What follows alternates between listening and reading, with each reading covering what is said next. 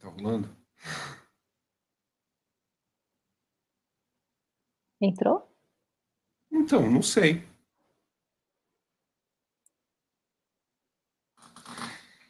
Cadê o Paulo e a Cláudia? É, então. Eu tô aqui. Então, aqui. Ele tá falando que tá transmitindo, mas. Ah, começou. Eu acho que tá com lag. O Alex mandou. Então, pessoal, tudo bom? Ah, agora o pessoal tá vendo a gente. Aqui teve um pequeno lag aí. Eu não vejo nada. Você não vê nada? Nada. Eu tô então, aqui sozinha. E, Você e vai tá me dando bom, notícia.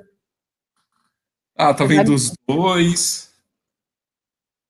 Que estranho, eu não vejo nada. É, você tem que me dar notícia do que tá rolando, porque eu não tô Então, sabendo. pessoal, é o seguinte, uh, como assim, esse vídeo que a Cláudia fez especificamente sobre a Cici, né, foi um dos mais comentados do canal. Deu quanto, Cláudia? Mil e? 1.500, até onde eu consegui olhar, responder. Depois dos últimos quatro dias eu não consegui mais olhar, porque eu estava preparando umas outras coisas.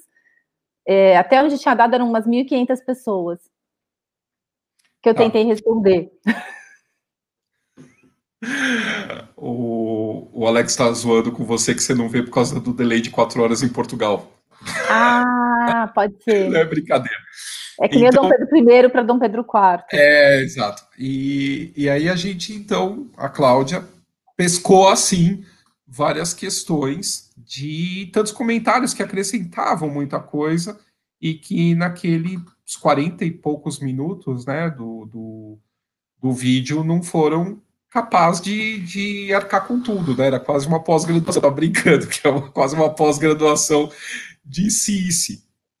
Então a gente levantou aí umas 20 questões, né? Uns 20 pontos a respeito. Acho mais, acho que deu mais que 20, deu, é, deu 21, 22 mais ou menos.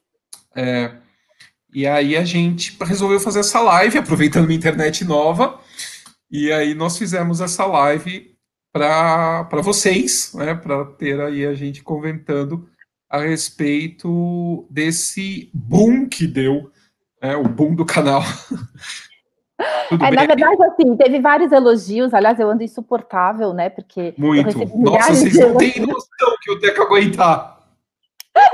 Aqui em casa, então, acho que ninguém mais me aguenta, assim, porque eu fico, olha o que me escreveram, olha tudo que estão falando. Eu tô insuportável. Teve muitos elogios, mas teve muitas perguntas, então eu vi que tinha outras, outros assuntos que, que interessavam, mas também teve muita contribuição, assim, de gente comentando, que, que, estudou, que leu, que viajou, que viu, que viu a estátua, que, enfim, que, que se interessou pelo assunto. Tem, é um assunto que muita gente conhece, então teve uma interação maravilhosa, assim. E, e aí eu falei, gente, tem muito assunto, tem que ter outra, tem que ter um CC2, não tem jeito. E aí a gente então resolveu fazer esse agora, né, que eu posso fazer live. Agora que eu posso fazer live e é a nossa primeira live no, no YouTube, né? Até agora a gente não é, é no Instagram, é a primeira é. vez. Foi. E aí a gente resolveu fazer essa live. Eu só queria fazer um agradecimento aqui a Aline Santos, que acabou de virar membro aqui do, do clube do canal. E aí, só para lembrar, quem quiser aí colaborar com o canal, vocês estão vendo que ele, não só está crescendo em números, mas também em qualidade, né? Com lives agora ao vivo, né? Internacionais, inclusive. E uma despedida, né? Porque depois de amanhã eu mudo daqui. Então. Pois é. Então eu catei hoje lá no Pulo do Gato. Cancelaram uma live comigo. Eu catei. Cláudia, vamos, 5 horas da manhã, a gente. Não, era umas 6, né?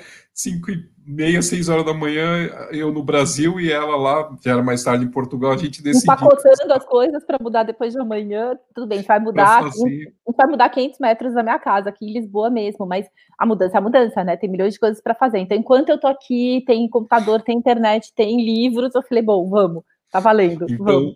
Vamos lá, então só lembrando aí, quem quiser fazer parte do clube do canal, tem uma galera aí, eu tô vendo, tá Tá, obrigado, Maria Alice. É, tem uma galera aí do pessoal do, do clube do canal que participa com a gente no, no WhatsApp, né? Todo, Nossa, umas, família. pessoas. Né? A Thelma, a Thelma. Obrigado por estar aí. Provavelmente você está aí. Prometo que eu não vou. Ó, oh, ela está aí. Prometo não deixar você traumatizada novamente, Thelma. Mas vamos lá, é muita coisa para falar, são quase 20 questões e a gente tem que manter aqui o mínimo de sobriedade para falar sobre tudo isso. Bom, vamos começar pelas roupas de natação e ginástica da Cici, né? Tem uma pergunta, um comentário muito interessante na, lá no, no vídeo da Cici, da Maria Garcia, que perguntou que roupas, né? Hoje você tem, né, loja que vende roupa esportiva e tudo mais. Mas na época, né, você falou que a Cici nadava, fazia natação, tinha uma piscina só para ela, tinha um, aparelhamentos de ginástica, né, um salão de ginástica só para ela.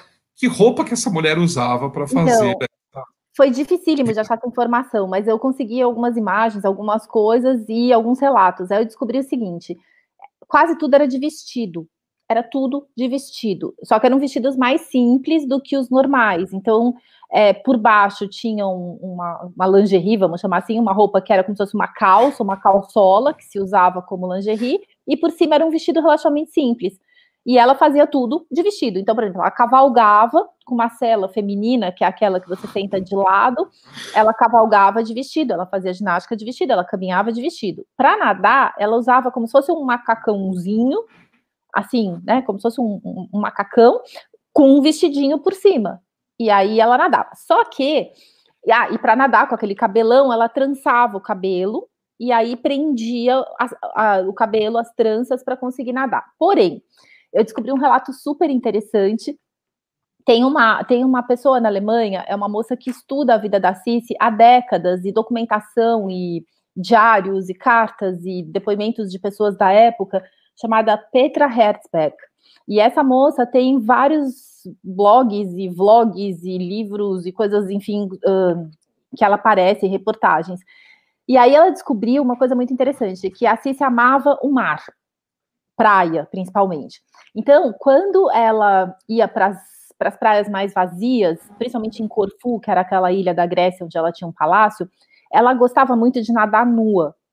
Então, ela chegava na praia com as damas, as damas faziam um corredor de tecido Aí ela tirava toda a roupa, soltava todo o cabelo, e aí ela ia por dentro desse corredor, né, de, de tecidos, até entrar no mar. E aí, chegando no mar, então, ela estava completamente nua e com o cabelo solto, e ela gostava de nadar e se sentia uma sereia. Então, quando ela podia, ela gostava muito de nadar nua. E para despistar okay. as pessoas que poderia eventualmente estar atrás dela, etc. Então tinha esse esse corredor. E na hora de sair do mar, ela saía também de novo por esse corredor. As damas tinham que entrar até dentro da água com o tecido para até ela mergulhar e ninguém poder vê-la. Mas ela amava o mar e a sensação de nadar sem roupa, com o cabelo solto como uma sereia. Nossa, que maravilha, né? Quer dizer, ela se achava. É. Era, é, né? Podia. Ela podia, né? Podia. É a questão, né? A gente pode se achar, ela era, né? Eu tô querendo agradecer aqui a Gena Garda e mais a Fátima Mello, que acabou de virar membro aqui do canal. E aí a próxima questão, essa, essa a gente ria de manhã. Elizabeth Nunes, ela quer saber como que ela pre prendia esse cabelão todo para poder. Bom, isso aí você já falou, né? Que é a questão é, do poder nadar. Tranças. É, mas aí que tá. E como que ela cuidava disso tudo? Porque ter um cabelo desse tamanho, isso tinha peso, né? Não, não era só. Tinha. Era pesado, né? Não é? Era. Então, essa história do cabelo tem mil, tem mil detalhes, porque aí isso era um, uma das grandes questões da Cícera, o tal do cabelo dela le, lendário. Então, eu descobri o seguinte: não só o cabelo, né? Ela tinha vários rituais de beleza. Um deles era uma vez por semana ela tomava banho, meio Cleópatra, numa banheira com azeite de oliva, porque o azeite hidratava bem a pele. Então ela tomava banho de azeite. Eu gosto de é hidratar minha pizza. Pode. É para quem pode. O teu cabelo, então hidrata a pizza. Bom, enfim. Ela hidratava a pele com banhos de azeite de oliva. Agora, o cabelo era, assim, um patrimônio. Então, é, tinha a questão de todos os dias cuidar, três horas por dia penteando, etc. E aí, cada duas semanas, ela fazia um tratamento que eu achei meio nojento, mas enfim, era uma mistura de conhaque com 30 gemas de ovos. E aí ela fazia uma hidratação com as gemas de ovos e o tal do conhaque, daí lavava e aí secava e aí penteava, era um dia inteiro para fazer o tal do tratamento. E ela tinha uma coisa muito importante que eu descobri era a cabeleireira dela. Então, a tal da Fanny era a vida dela. Você achou até o nome da cabeleireira? Claro. A Fanny era cabeleireira do teatro. E ela um dia descobriu que ela era muito conceituada e pediu para tal da Fanny ir lá cuidar do cabelo dela. E a Fanny era maravilhosa. E aí ela começou a cuidar do cabelo da Cici, e aí só a Fanny que podia cuidar do cabelo dela. Só que às vezes a Fanny ficava doente, tinha algum problema, e aí se a Fanny não cuidasse do cabelo dela, ela cancelava todos os compromissos. Então resolveram cuidar da saúde da Fanny. Então levaram ela para morar dentro do palácio. Só que a Fanny queria casar e só podia ter damas solteiras dentro do palácio. Aí arranjaram uma, assim, uma permissão especial para ela poder casar, arranjaram um emprego para o marido dela dentro da corte. E aí, então, a Fanny e o marido moravam é, junto onde a Cici estivesse, viajavam com ela pelo mundo, e essa era a principal função deles, era estar disponíveis. Só que a Fanny tinha outras qualidades, ela era esperta. Então, por exemplo, a Cici tinha um drama que se caísse cabelo, ela achava que ela, tava, que ela podia estar tá doente, podia estar tá envelhecendo, podia estar tá acontecendo qualquer coisa. E ela ficava desesperada. Então, ela pedia para ver o pente. E não podia ter fios soltos de cabelo no pente. Então, a Fanny o que fazia? Ela arranjou um avental com bolso, ela colava uma fita adesiva e ela ia bem rapidamente, assim, tirando os fios que saíam no pente e escondendo no, no, avental. Aí a hora que a Cis falava, me mostra o pente, ela mostrava, o pente estava impecável e aí o dia estava salvo.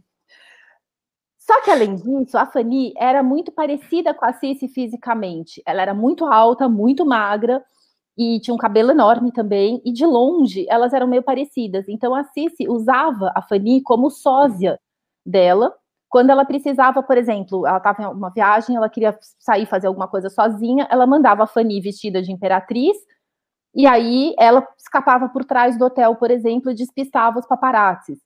Então, a Fanny também tinha essa questão de, de representá-la, vamos dizer assim, para ela poder escapar e ter um pouco de sossego e privacidade. E, e ela a... tinha sósias que faziam isso? Tinha. Tinha uma dama também que ela escolheu justamente por ser alta, magra, etc., para poder representá-la. Então, às vezes, essa moça ia, quando era algum evento não muito importante, ela, e principalmente em viagens que as pessoas não conheciam ela tão bem, ela mandava essa dama fazer essa representação como se fosse ela, vestida como ela, etc. E ela podia fazer o que ela quisesse e ter um pouco de liberdade. E ela também gostava muito de brincar, de sair incógnita. Então, ela se vestia como se fosse uma camponesa, uma dama, uhum. enfim, qualquer pessoa assim. E aí ela e ela então ia conversar com as pessoas e perguntavam: Ah, você já ouviu falar da imperatriz da Áustria? O que, vocês acham dela? O que, que comentam sobre ela? E ela fingia que era outra pessoa. Ela gostava muito Só de. Só para ouvir falar sobre ela. É. Que, que já estava criando-se esse imaginário ao redor da figura dela, provavelmente. Né? E ela, e ela queria saber. Ela comprou até uma sósia pro, dela pro marido, né? Uma dublê. Uma dublê de corpo pro marido. Tá, fica com essa daí. Como é que assim, Catarina. Porque assim, isso daí foi uma das coisas mais comentadas, né? No... Muito. Muito. Queria só agradecer duas coisinhas antes. A Thalita Costa, que entrou aqui como membro do canal, e a Jana Garda, que mandou um chocolate quente pra gente. Aqui Ai, eu vou morrer, porque aí Lisboa tá quente, mas aqui. Calor. Mas a história da Catarina foi muito interessante, porque eu contei isso na primeira live, né? Que a, a Cici percebeu que o marido tinha se interessado por uma atriz no teatro, achado ela interessante, enfim. Aí ela conheceu a moça primeiro, achou ela realmente aceitável, e aí ela criou uma situação para o marido conhecê-la e para eles começarem um relacionamento. Então ela, ela convidou a Catarina para posar para um retrato, para um pintor, e aí ela estava lá toda decotada, o cabelo solto, maravilhosa. E aí a Cici chega com o marido no momento que ela está sendo retratada. E aí o marido leva um susto, tá? Ela fala: "Não, encomendei de presente para você um retrato dela, da sua atriz preferida". E dali para frente, ela praticamente joga a moça nos braços dele, assim, e, e se tornam amigas. Terceirizou. Terceirizou, como eu digo, e aí realmente o, o Francisco José, inclusive, constrói um, um, não sei se constrói ou compra um palacetezinho para ela muito perto de Schönbrunn, para eles poderem já desde o café da manhã estar tá juntos. Assim se viajava muito, estava sempre muito fora. Então ele, assim como o Dom Pedro fez com a Marquesa em São Cristóvão, né? Ele deu um palacete vizinho da Quinta da Boa Vista. E o Francisco José também arranjou um palacete para ela. Eles já tomavam café da manhã juntos. E e começaram, lógico, um, um, relacionamento. Tem cartas dele para ela assim: espere-me na cama. Era sem dúvida nenhuma né? A coisa foi, e ela foi uma grande companheira para ele a vida toda, e a Cici gostava dela, assim, acabaram ficando amigas.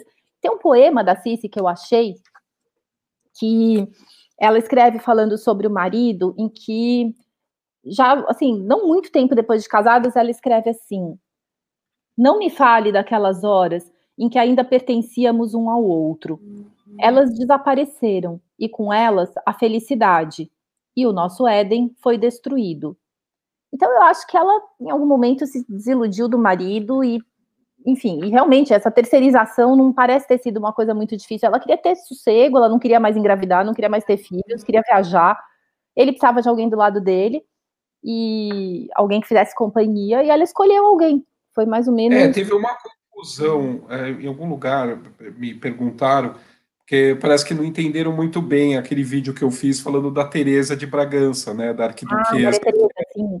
É, porque as pessoas se confundiram nessa questão, que a, a Catarina, né, a amante, era algo emocional, algo carnal, etc. A Teresa não, ela era uma arquiduquesa, era cunhada do Francisco José, eles não tiveram nunca nada, e ela é que recebia no lugar da imperatriz em sociedade. Ele não é colocar amante para receber não, não, nunca. vienense e não, e chefes de Estado, nunca. Né? Então, havia uma, uma diferença para uh, eh, a respeito disso, né? Então, só uma coisa, o Cláudio Calazan, obrigado. De Pirassununga, qual é Pirassununga? Claro, é perto de Descalvado, meu pai ah, é tá de Descalvado. E a Márcia Ramos, obrigado vocês, viu, pela, pela ajuda aí. E aí, ah, essa, essa pegou também, foi uma das mais comentadas do, da, da, do teu vídeo, a Bianca Cerqueira e a Letícia Vilela e muitas outras pessoas, isso eu acho que foi o mais, uma das coisas que mais, mais causou, elas perguntaram a respeito da tatuagem da Cici, né? Que eu nem você acreditava que tinha. Não, eu acreditava. Gente, eu tô, eu tô agora, assim, especialista na história da tatuagem, porque tanta gente perguntou, eu fui pesquisar de verdade. Então, a história é assim, Sim, é fato. Aparece inclusive uma menção no diário da filha dela mais nova, da Maria Valéria, sobre a reação do pai, que quando o pai soube que a Cici tinha feito a tatuagem, foi uma surpresa, ele não sabia, ele odiou. Assim, como assim, né? Mas também não tinha muito mais o que fazer, já estava feito.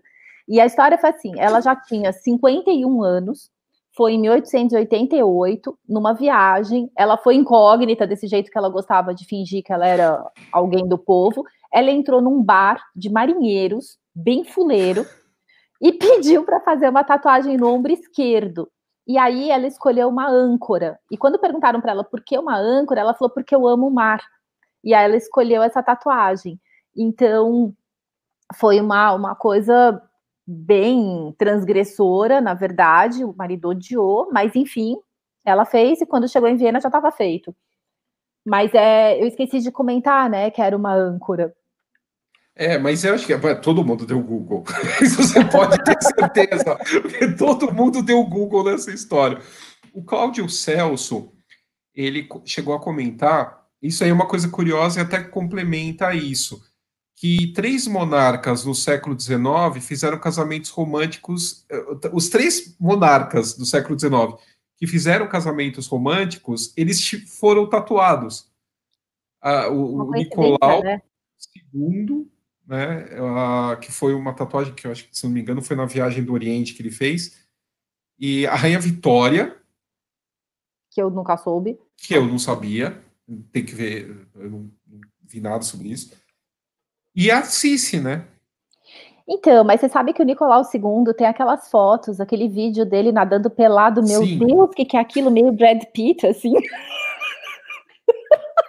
eu fiquei Ainda procurando a tatuagem. Você, Porque se fosse eu falando isso. Não, gente, que que é aquilo? Eu fui procurar a tatuagem do homem. Eu queria saber que raio.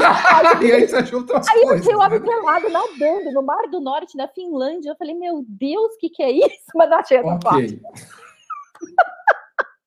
Bom, mas você sabe que a história do amor dela pelo mar era uma coisa tão forte, assim, eu consegui achar uns relatos que contavam, por exemplo, que ela nunca, primeiro, ela nunca enjoava. Podia estar o mar mais horrível, todo mundo vomitando no navio, e a mulher estava lá firme e forte, assim, se não enjoava. Ela amava realmente viajar de navio. Então, o que, que ela fazia? Quando estava um tempo chuvoso, frio, enfim, ela ficava no convés com uma cabine de vidro para ela poder observar o mar e a paisagem. Quando não estava nem tão frio nem tão ruim, ela pedia para amarrarem ela numa cadeira e botarem na proa, tipo Titanic, assim, ou no mastro, para sentir as ondas batendo. E quanto maior a tempestade, mais encapelado tivesse o mar, mais ela gostava de sentir o mar batendo. E ela dizia que, a, que essas ondas lavavam a alma das tristezas e das preocupações dela. Então ela tinha realmente essa relação de nadar pelada no mar, de sentir as Será que ondas. povo tomava, né? Ah, bom, isso é outra questão. É, que te contar. Então, né, nessa onda, aproveitando essa onda que você entrou, Marítima. é marítima, a Francisca de Souza perguntou como é que a Cici fazia para ir para esses lugares, para a Ilha da Madeira, para Malta, para Corfu, na, na Grécia. Então, as primeiras viagens ela ia com navios alugados ou fretados, que eram navios que faziam esse percurso normalmente. Então, por exemplo, a Ilha da Madeira, foi uma das primeiras viagens, depois a volta, parando, Malta, Grécia, etc., eram navios normais. Aí, depois que o filho dela morreu e ela ficou muito, muito depressiva, o marido deu de presente para ela um iate chamado Miramar, para que ela pudesse, então, viajar quanto ela quisesse, para onde ela quisesse, que fosse um. O iate por dentro era maravilhoso, era super bem decorado, tinha atrás das louças, né, que a gente mostrou no vídeo do Wolfburg. E, e aí todo esse iate era uma joia para ela poder andar de barco para onde ela quisesse, quanto quisesse. Aí ela passou aí, então, para Corfu, para as outras ilhas, todas as outras viagens que ela passou a fazer pelo Mediterrâneo, foi sempre nesse iate próprio dela. Ai, você tá esnobando com a tua xícara aí? Desculpa, minha caneca. da. Deixa eu falar uma coisa aqui. Eu- eu- A mulherada no chat, eu só tô de olho assim. Tá todo mundo, ai, o Nicolau era lindíssimo. O Nicolau, o Nicolau, né? Se fosse eu elogiando uma mulher nua, eu queria ver como é que tava esse chat. Só, só uma. Né, só uma Desculpa aí. Você fica ostentando com a tua caneca da Leopoldina, que a gente fica com o Nicolau. Então. o Nicolau tá morto. A caneca da Leopoldina vocês podem comprar na Casa dos Mundos. É, tem uma diferença. É então, deixa eu agradecer aqui a Flávio Onofre, novo membro do, do clube do canal. É, vamos lá. Então, comprou. Era normal, né? Porque ele, a- a- os Romanovs, né? é, Todas essas casas dinásticas tinham seus iates, né? Era uma coisa bem padrão, assim, século XIX.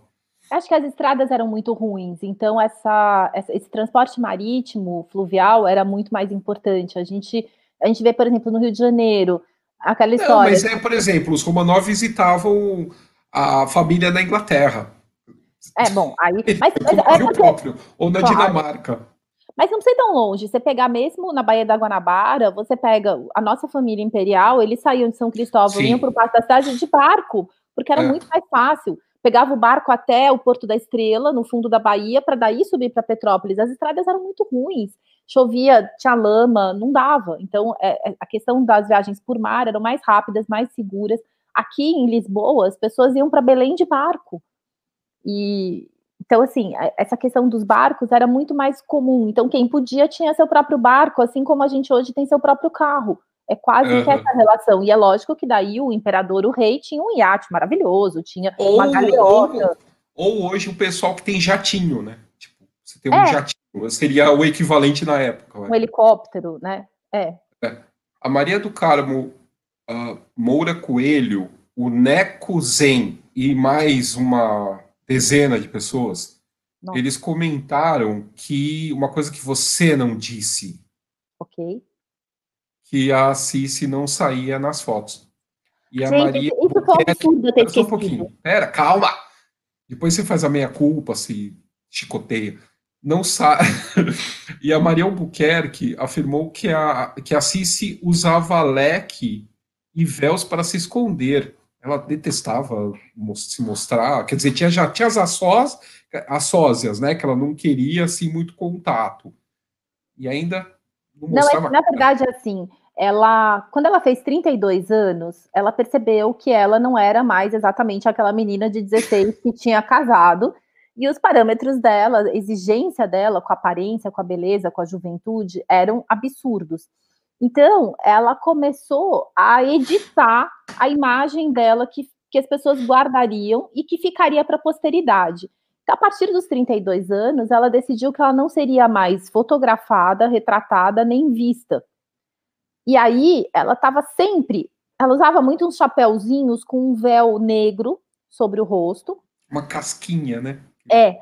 Ou então ela usava realmente uma mantilha, ou ela saía para fazer esporte, alguma coisa, mas ela tinha sempre um leque. Qualquer coisa, ela tchum, abria o leque e se fechava. E teve vezes que tentaram fotografá-la e ela pega e abre um guarda-chuva, assim, uma sombrinha. Ela tinha sempre alguma coisa para se proteger. E isso foi crescendo de uma maneira que, conforme ela foi ficando mais velha, isso começou a virar assim um, um, um desespero para ela, não ser vista. Então, ela começou a fazer esporte e porque ela, ela, quando ela era mais jovem, ela andava a cavalo muito, ela nadava, ela fazia os exercícios, etc. Aí teve um momento, a partir de uns 40 e poucos anos, que ela teve um problema com o nervo ciático e ela passou a ter muita dor e ela não podia mais cavalgar. Então ela substituiu a equitação, que era um esporte que ela amava, pela esgrima. E eu acho que a esgrima também, porque tem aquela proteção, né, quase com um capacete, que você não vê o rosto da pessoa. Então ela podia fazer esgrima, ela podia competir, porque ninguém estaria vendo o rosto dela. Mas as caminhadas, que ela gostava muito, ela passou a fazer de noite, porque aí as pessoas não conseguiam vê-la, não tinha iluminação nas ruas, não tinha luz. Só que caminhada para ela, para substituir aquela rotina de exercícios que ela mantinha, eram umas caminhadas muito puxadas, de sobe montanha, desce montanha. E ela não podia ir sozinha, tinha que ter damas acompanhando. Só que não tinha damas atléticas para acompanhá-la. Então ela saía e tinha dois turnos de damas que iam, assim, ela ia com três, quatro damas acompanhando e uma carruagem com mais três ou quatro. Quando chegava no, no, fim, no fim do, do, do passeio dela, do percurso, Aí trocava. As coitadas que já estavam cansadas, não aguentavam mais, voltavam de carruagem. E as que tinham chegado lá de carruagem voltavam acompanhando a Cici, porque não tinha dama atlética o suficiente para acompanhá-la. Mas Deixa assim, eu só explicar uma coisa, né? aqui. Porque, assim, eu acho que eu vou transformar o, o, o, canal num pornô histórico. Porque desde que você falou do Nicolau Pelado, tá todo mundo no chat em polvorosa, querendo saber o link para ver o Nicolau. Acabou. Assiste, ninguém vai estar tá prestando atenção na assiste. Ninguém... tá todo mundo querendo o Nick. A que tava bem servida, né? A Alexandra tava muito bem servida. tá, tá, tá um escândalo aqui o canal por causa disso. Deixa eu só agradecer aqui a Maria Aparecida, que também acabou de virar membro aqui do canal. Mas vamos fazer o seguinte: quando acabar a live e, esse, e esse, essa live ficar fixa, eu coloco no comentário o, o link do Nicolau II pelado, que a Cláudia foi fazer aí o merchan. Então, só para o chat e o Alex não sair banindo todo mundo do, do chat. Então, pessoal, calma, que depois tem nick pelado no final. E no final também tem sorteio, mas antes tem sorteio, tá? Antes do nick pelado vai ter sorteio. Então, eu já tô vendo assim, ai, eu tô vendo os comentários. Já tô vendo os comentários da live salva. Ai, Deus. Não, é que assim, a história do, do Chega, da tatuagem. Não, não. Eu fui atrás, aí eu achei assim. Vai piorar, vai piorar, chega, chega, acabou. Então vamos voltar para si. Dentro dessa loucura toda de não querer se, se mostrar, não querer se retratar, não querer que as pessoas guardassem uma imagem dela que ela considerava decadente dela depois dos 32 anos, chegou um, um extremo. Ela teve uma filha muito cedo, né? Que foi a segunda, a primeira faleceu o bebê, e aí a, a Gisela sobreviveu. E a Gisela, como era normal, casou relativamente cedo, teve um bebê, e a Cici se tornou avó com 36 anos. Ela ficou tão revoltada da filha ter tido um bebê e ela ter virado avó tão cedo, que ela xingava a filha, que era um absurdo, que era uma traição a menina transformá-la em avó com 36 anos. E ela quase que briga com a filha por causa disso, assim. Então, era uma questão para ela muito importante, né? A aparência, a juventude, a beleza. Era, era extremo isso. O... Obrigado, Cláudio Calaza, de Pirassununga, que acabou de virar membro aqui do canal.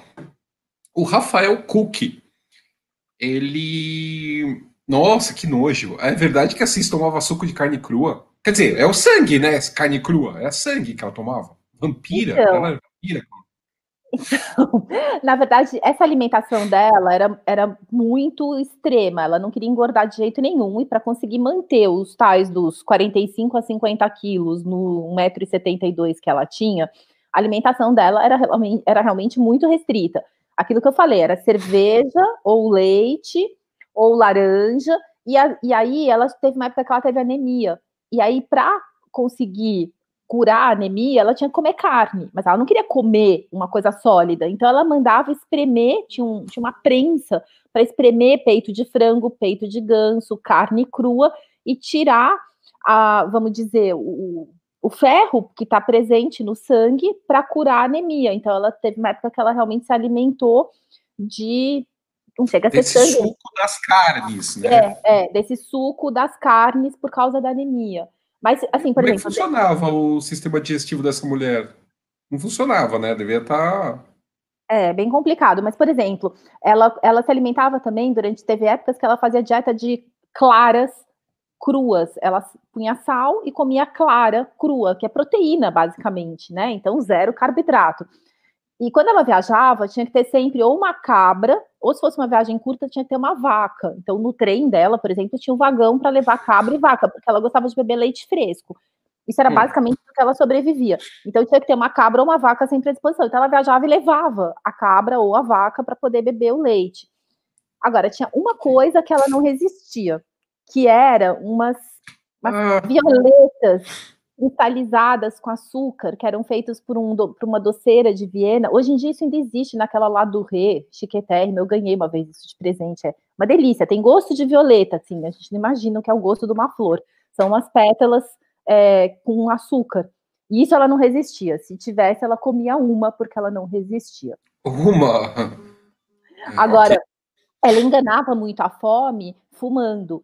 Então, ela fumava muito porque o cigarro é, enfim, de alguma forma tapeava a fome, então ela conseguia sobreviver mais tempo sem comer. Era uma coisa totalmente doente. Cláudia, tem mil pessoas ao vivo vendo a gente.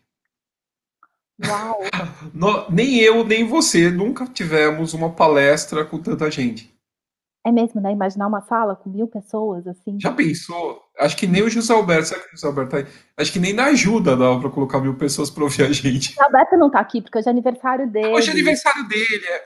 Bom, mas então, eu, eu mandei parabéns. Eu o...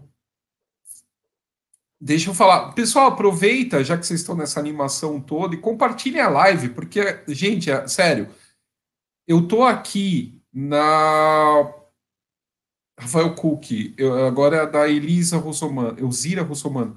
Eu estou no 7, tem ainda 20 questões, então isso aqui ainda vai Não, render. Tá? Vocês fiquem... Então compartilhem. Hã? Faltam 13, já foram 7. É, pois é, mas são 20 ao todo, né? É, faltam 13. sei lá. Então, vamos lá. O, então, compartilhem e ajudem a, de repente, a pessoa chegar a 2 mil pessoas ao vivo. O, a Emília, não, a Elzira Russomano e várias outras pessoas perguntaram se é verdade que assiste a problema dentário. Ela, pera um pouquinho, vamos fazer o seguinte. tinha alguma coisa dela que não tinha problema. Ela era lindíssima, a Paula tinha um cabelo maravilhoso, magérrima, assim, a um tá. custo altíssimo da saúde dela. Mas, mas e a questão dos dentes? Então, Dente era uma coisa muito complicada no século XIX, né? Muita gente tinha problema com os dentes, porque qualquer problema que você tivesse, uma cárie, uma coisa assim, ainda mais que ninguém escovava o dente, ninguém usava fio dental, o máximo que fazia era passar palito. Então, obviamente, ao longo da vida, os dentes iam apodrecendo e aí tinha que arrancar, porque se não arrancasse, aquilo podia virar uma infecção e a pessoa podia morrer porque não tinha antibiótico. Então já era normal as pessoas irem perdendo os dentes durante a vida. A Cici, pelo jeito, tinha os dentes meio amarelados. Então ela queria ter os dentes branquinhos, mas eles não eram branquinhos, não existia clareamento na época, fumava muito. Então também piorou. A, o próprio cigarro também foi corroendo os dentes, então os dentes dela já não eram muito bons, pioraram com, com a questão de fumar. E aí ela tinha muita vergonha dos dentes. Então, já desde jovem, ela estava acostumada a usar o leque, ou pôr a mão, e nunca ela sorria mostrando os dentes. Era sempre uma coisa muito discreta, porque ela tinha muita vergonha. E aí chegou um momento na vida que os dentes dela já não eram muito fortes, já davam muito problema. Ela arrancou todos os dentes e pôs uma dentadura.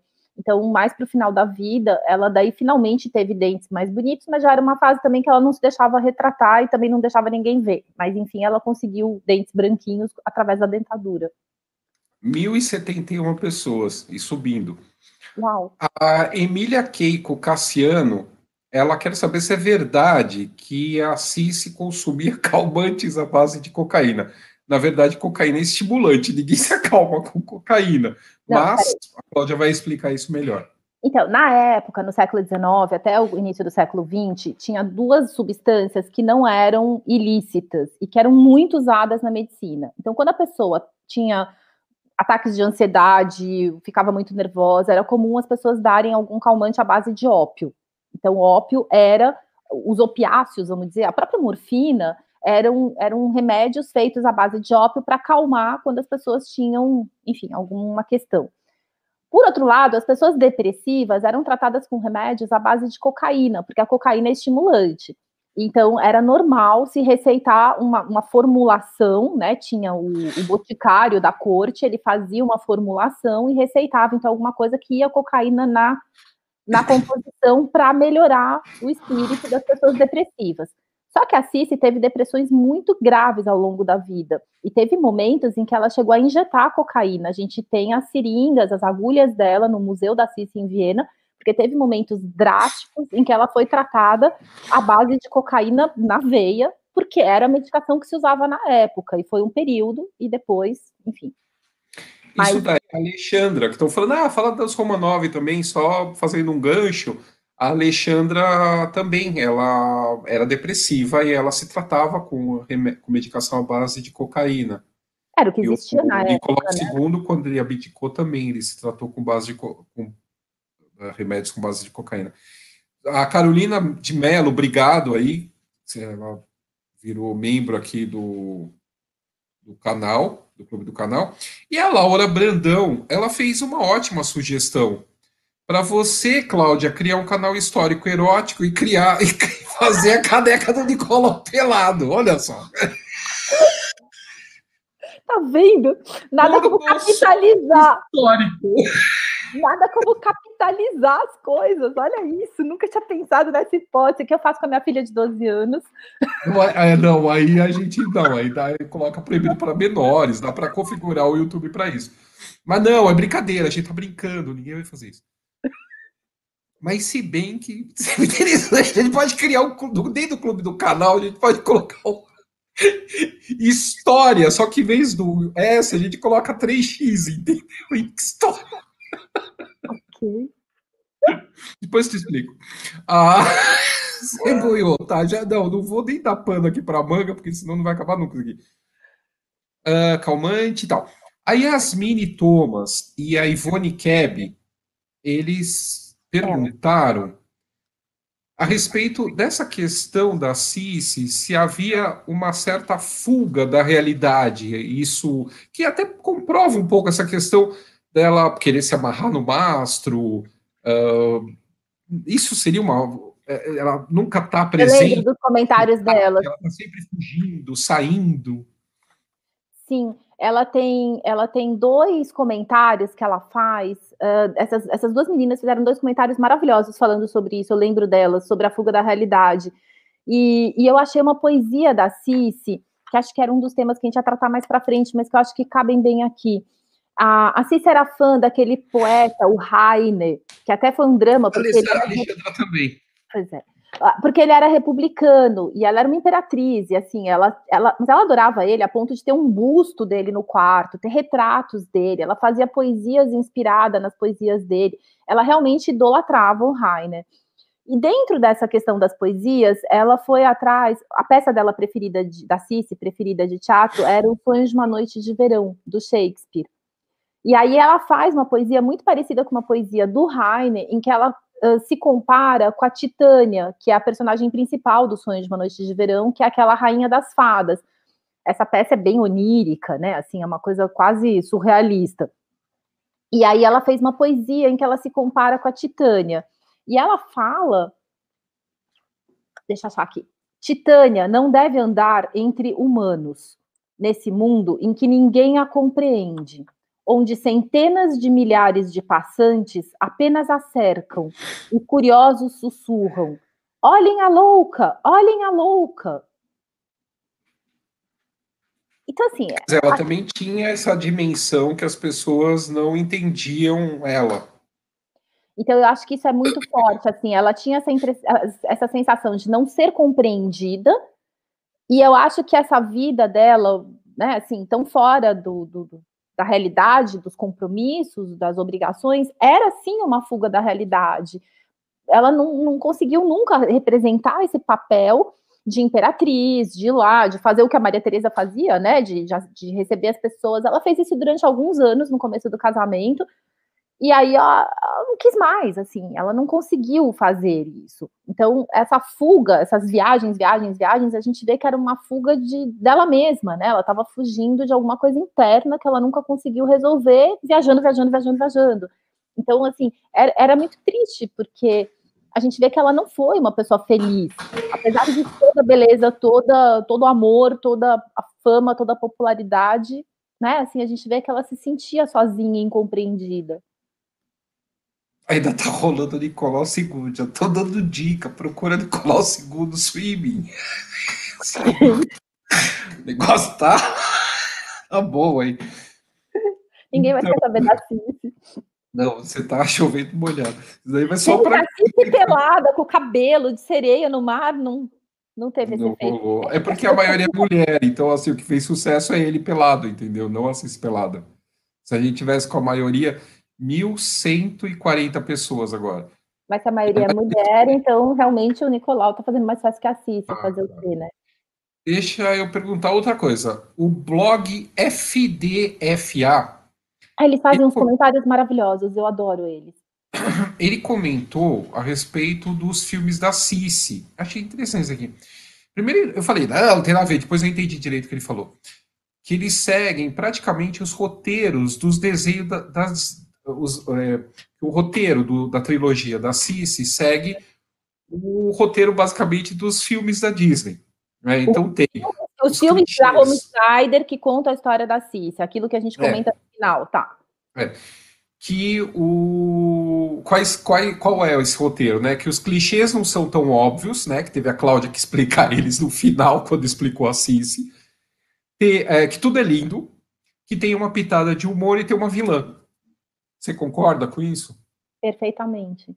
Perfeitamente. Todo mundo é lindo, o imperador é lindo, a imperatriz é linda, todo mundo é lindo, os cenários são lindos, os castelos são lindos, os lagos são lindos. É assim, é um banho de beleza. Os clichês não são tão óbvios, é verdade, né? Então, assim, ela é uma mocinha, mas ela não é tão bobinha. É, ela faz uma brincadeira, ela se, se disfarça. Tem todo uma, um jogo que a gente vê que ela não é tão bobinha.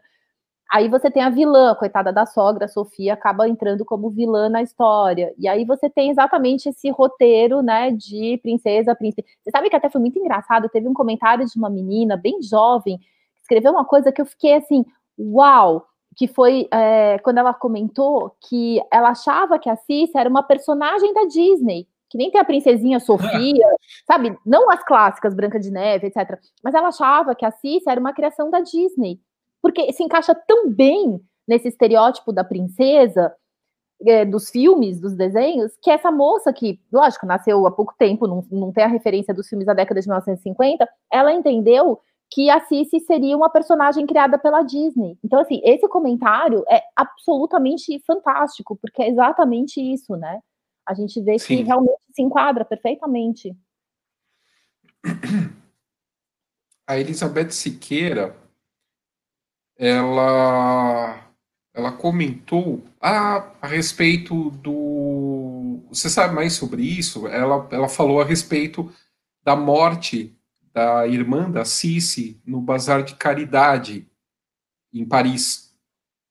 Ai, isso foi uma história muito trágica. Eu, eu lembro, a Elizabeth Siqueira ela comentou que na Netflix tem, um, tem uma série, ou é um filme, ou é um documentário chamado Chamas do Destino.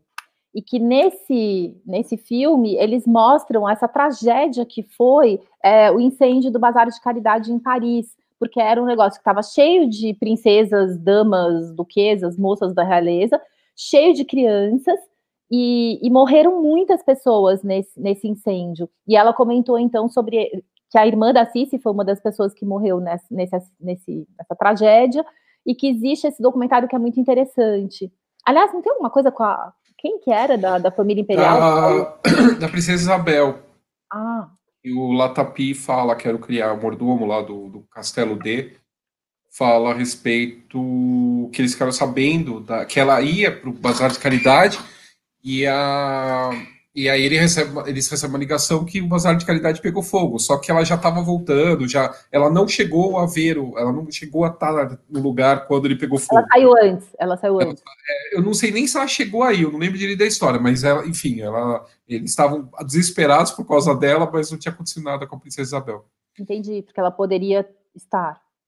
Agora, uma outra coisa também que eu achei legal é o, o o vídeo que você fez, é, ele não só mexeu com essa questão das mulheres, de assim, de identificar algumas coisas, tipo. É, essa questão da beleza, né? Essa, eu acho que teve um choque porque de repente descobriu-se que não é de hoje que tem essa questão do, do culto à beleza, né? Você já vê a Cici no século XIX com essa com disfunções e tal. Mas também teve uma, uma certa identificação de pessoas por causa da origem.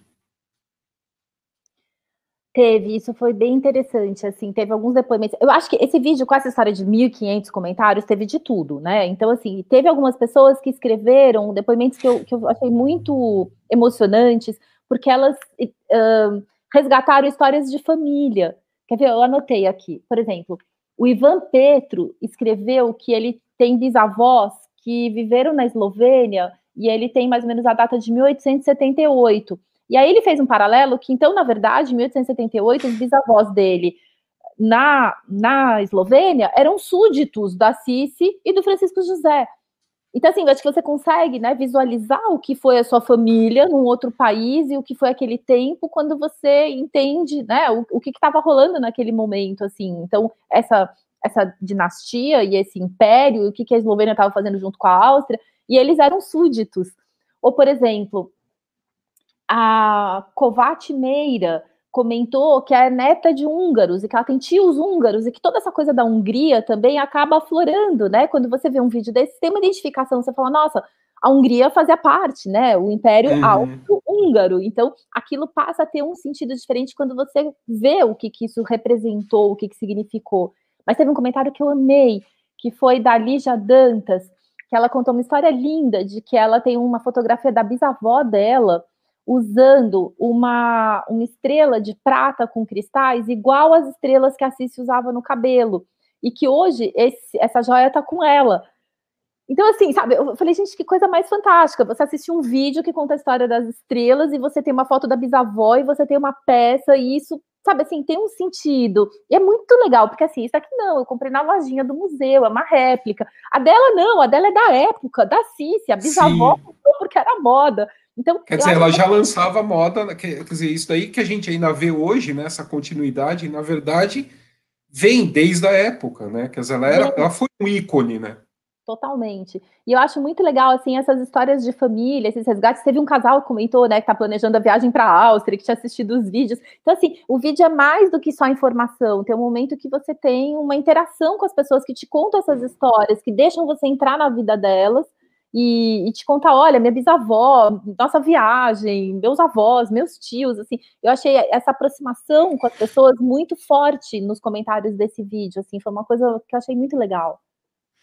Só o agradecimento aqui ao Gabriel Vicente Bittencourt de Almeida, que é novo membro aqui do canal. E o baile de máscara? Como é que é a história do baile de máscara? Você começa e eu...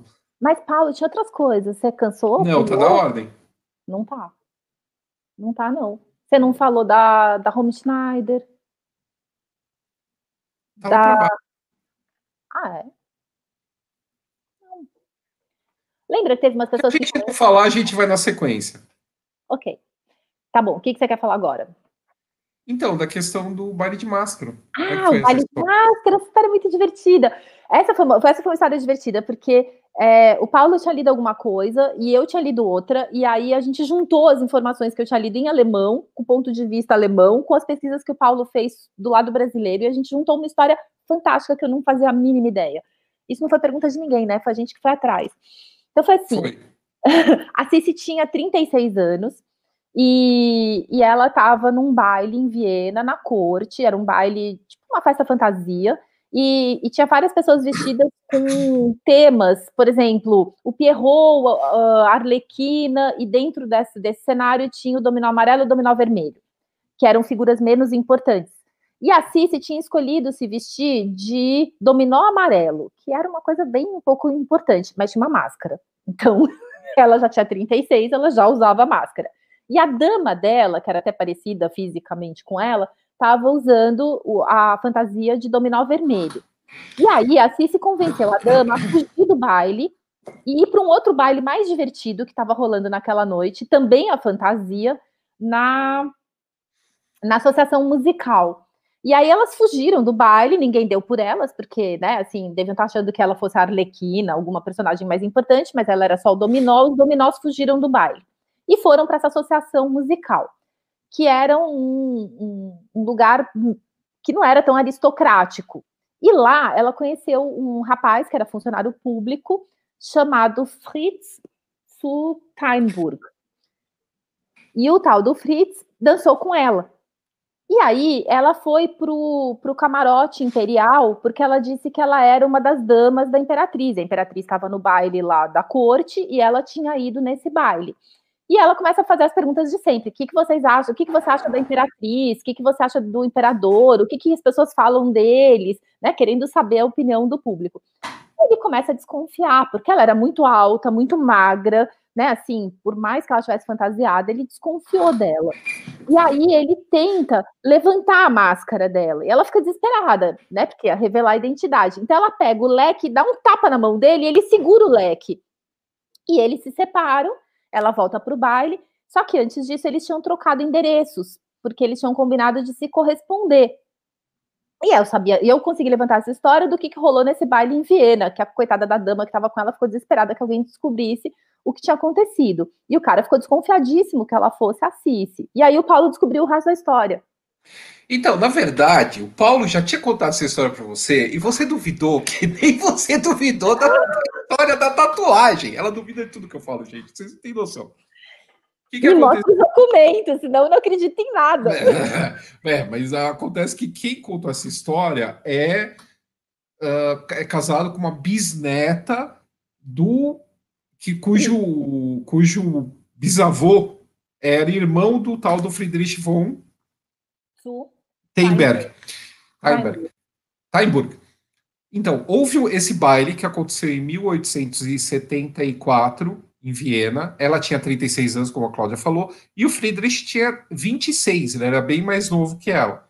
E eles passaram, então, a se corresponder. E ele tinha que mandar as cartas para a posta restante de Viena e ela tinha o endereço dele. Então, ele recebia as cartas. E ela nunca confirmou que era realmente a imperatriz que estava se correspondendo. Ela e assinava última... como Gabriele. Ela se é, Gabriele, como, ela se apresentou na. na... E assinou a vida inteira Gabriele. É, e, na, e aí no final, a, isso daí, eles se conheceram em 74, nesse baile. A última carta dela para ele foi em 3 de junho de 1887, quer dizer, 11 anos antes dela morrer. E nessa carta ela com ela fala que não vai mais escrever para ele, que ele Porque foi ele né? Ele queria saber se ela era Sim. ela, se era ela. Ele ficou fixado nessa história. Eu dancei com a imperatriz, né? E ele queria e ter certeza. O, e aí o curioso disso tudo é que para disfarçar mais ainda, ela pedia para pessoas diferentes. Então a irmã dela foi para Inglaterra. Então a irmã levava carta para ele e despachava da Inglaterra. Então ia com selo inglês. E algumas outras vezes ela colava os selos e mandava algum criado levar, disfarçava dessa maneira. E aí, nessa última carta, isso que é muito curioso, nessa última carta, que ela encerra definitivamente o relacionamento, que ela confessa nessa carta, que foi o maior amor platônico que ela teve, foi o tal do Friedrich, ela confessa isso para ele, escreve um poema e tal. Os selos são brasileiros. E essa é a carta que ela manda o poema chamado Isso. Dominó Amarelo, né? É. Sobre esse baile, sobre essa brincadeira toda que durou décadas, né? É, é. Essa história é muito bonitinha. E... Mas, mas, aí eu, eu, vi que ele morreu. Ah, ele morreu em 1934. Ele morreu muito depois. Ele morreu então, em 34. E aí ele conseguiu entrar em contato com um biógrafo, uma biógrafa dela, e ele mostrou as cartas e o leque já todo se despedaçando para confrontar a caligrafia. E na hora que a biógrafa olhou, ela falou: sim, é a letra da Imperatriz. E ele teve certeza que ele tinha dançado com a Imperatriz naquela noite. Ele Durante quase uma década. Agradecer aí ao, ao Éder Feliciano, novo membro do, do clube do canal aqui. Uh. Não vai rolar, não. É... Então, querendo assim, ser história não contada. O Conrado Coelho, ele comentou no, no post lá do, do, do vídeo sobre a Cici, que é o 11. Eu entendi o que você falou aquela hora. Teria sofrido muito pela morte do, de várias pessoas da família, né? Então, principalmente pelo Maximiliano, do México, e pelo Ludwig II, o rei da Baviera, que, que enlouqueceu, que era primo dela. Você sabe mais coisa? Sei. É, foram várias mortes, né? Assim, teve um período que ela foi perdendo muitas pessoas. E o Maximiliano foi uma morte muito trágica. A gente até tem um vídeo aqui no canal que eu conto a história do Maximiliano do México com a Maria Amélia, né? Filha de Dom Pedro I, que é uma tragédia mexicana e que o, o, o, Maximiliano foi fuzilado no México, e ele era irmão do marido dela, era cunhado dela, era irmão do, o irmão mais novo do Francisco José. E quando chega a notícia que ele tinha sido fuzilado no México, e demora um milênio para chegar o corpo dele em Viena, aquilo tudo foi uma coisa muito assustadora, porque existia sempre esse risco, né? Você ser um imperador, um rei, você sempre estava sujeito a morrer tragicamente num atentado, numa revolução. Todos eles sofreram atentados, ela morreu no atentado. Então, acho que esse medo era muito presente. Então, quando ela recebe essa, essa notícia da morte do Maximiliano, ela fica muito abalada, porque podiam ter sido eles. Né? Assim, acho que isso fica muito próximo. E, e, o Ludwig II era primo dela, era primo irmão, era uma pessoa que ela gostava demais. Até tem um filme muito bonito, num dos comentários, o Alexandre Ferreira comentou comigo sobre esse filme, que foi feito pelo Luquino Visconti, com a própria Home Schneider, já bem mais velha, interpretando a própria Cici, e em contato com o Ludwig II, quando ele já está, enfim, uh, com várias, várias questões né, de sanidade mental e de, do poder e tudo isso, e os dois, então, têm muito medo dos dois estarem loucos. E eles têm poemas maravilhosos, eles têm toda essa coisa de, de só se, só se locomover de noite, para as pessoas não verem. O Ludwig II também era meio estranho. E, e, eles, e, eles, e, e ele estava num, num, num, palacinho que fica no Starnberger bem em frente à casa da, da família dela de verão, o Possenhofen. É só atravessar o lago. Até tem suspeitas de que talvez o Ludwig tenha morrido afogado ou tenha sido assassinado. Muito, né? Tem várias... tentando, tentando atravessar o lago para chegar em Possenhofen, que era a casa dela é, na Baviera, a casa dos pais dela na Baviera. Então, assim, quando ela sabe da morte dele no lago, na frente da casa que ela cresceu, aquilo também desestabiliza ela muito emocionalmente. Então, são, são dois momentos, assim, trágicos e que eram pessoas próximas que ela também teve um, uma reação péssima quando soube dessas duas notícias, porque eram pessoas, né, o cunhado e o primo, que de alguma forma mexeram com ela pessoalmente. É, a vida dela é marcada de tragédias, né? Morte do filho, morte do cunhado, morte do primo, né? Que mexe muito com ela. Morte da irmã, e, morte dos pais. morte da irmã, no... Não, mas morte é, trágica. não é tragédia, né? Não, a mãe dela morreu super velhinha, assim, ok. Então, mas, mas assim, há, há, mortes, várias mortes trágicas na família, Sim. né? Várias inclusive perdas. a dela, inclusive a dela. Inclusive a dela, né? E, e, e aí muita gente fez a Maria Leônida Leal, a Maria do Carmo Moura Coelho, Maurícia Marcelino, Dulce Seco e muitas outras mulheres. Não, desculpa, muitas outras pessoas, tem, tem outros homens aqui falando sobre isso, é, a respeito do paralelo entre a Cici e a atriz alemã Romy Schneider, que ela uh, também teve uma vida trágica, né? Ela perde o filho, né, num, num acidente horrível. Eu lembro quando eu era criança, eu era muito sapeca, minha mãe morria de medo quando eu queria subir nos muros, subir, pular, pular portão, que tivesse aquelas lanças, porque o filho da Romy Schneider foi pular um portão e ele caiu e morreu empalado por uma lança do, do portão. Foi uma coisa horrível. Eu não sei se ele tinha 10, 12 anos, enfim. E minha mãe tinha pavor dessa história, porque ela foi dessa geração que cresceu idolatrando a Home Schneider e os filmes da Cissy e tudo isso. Minha mãe é de 33, então ela pegou muito essa, é, esse cinema da década de 50.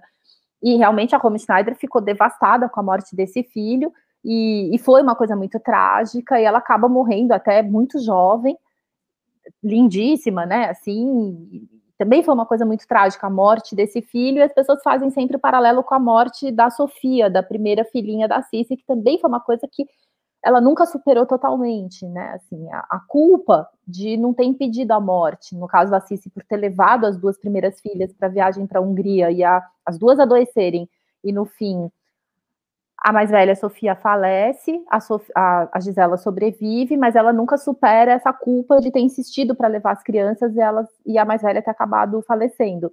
E a Home Schneider de não ter impedido o filho de morrer no portão da casa dela, né? Assim, uma coisa muito trágica. É bem, bem trágico mesmo. Uh, falando em trágico, né? A gente agora entra na parte da morte dela.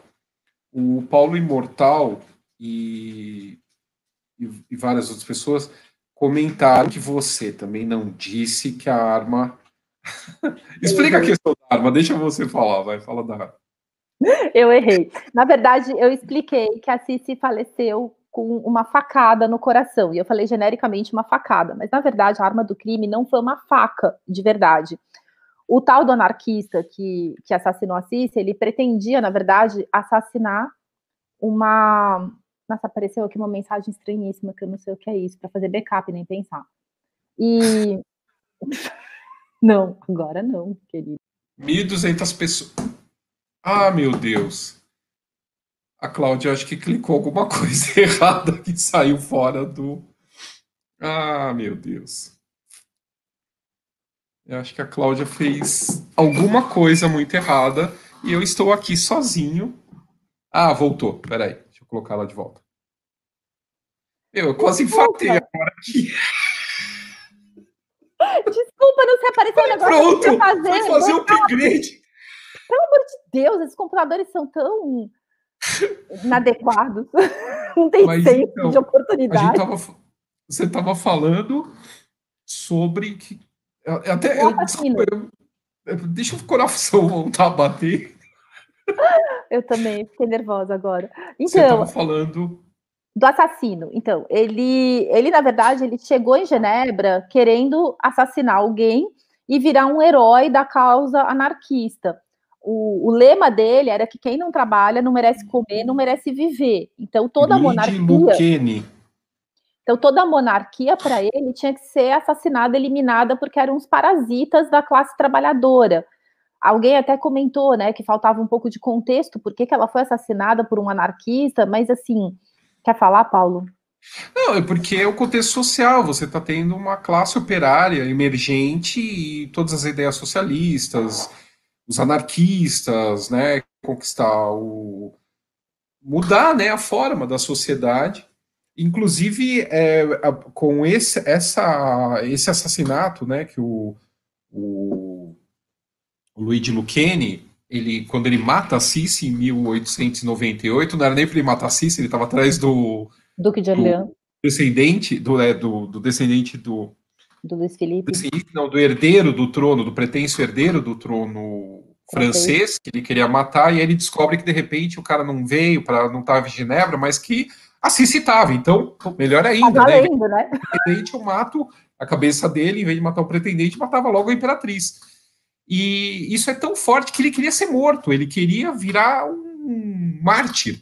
Então, a ideia dele era que ele ia ser preso e ele ia ser executado, e com a execução dele, então ia dar mais ah, amplificação à causa anarquista. O que acaba não acontecendo, ele acaba sendo preso e é prisão perpétua e solitária, para ninguém ter contato com ele.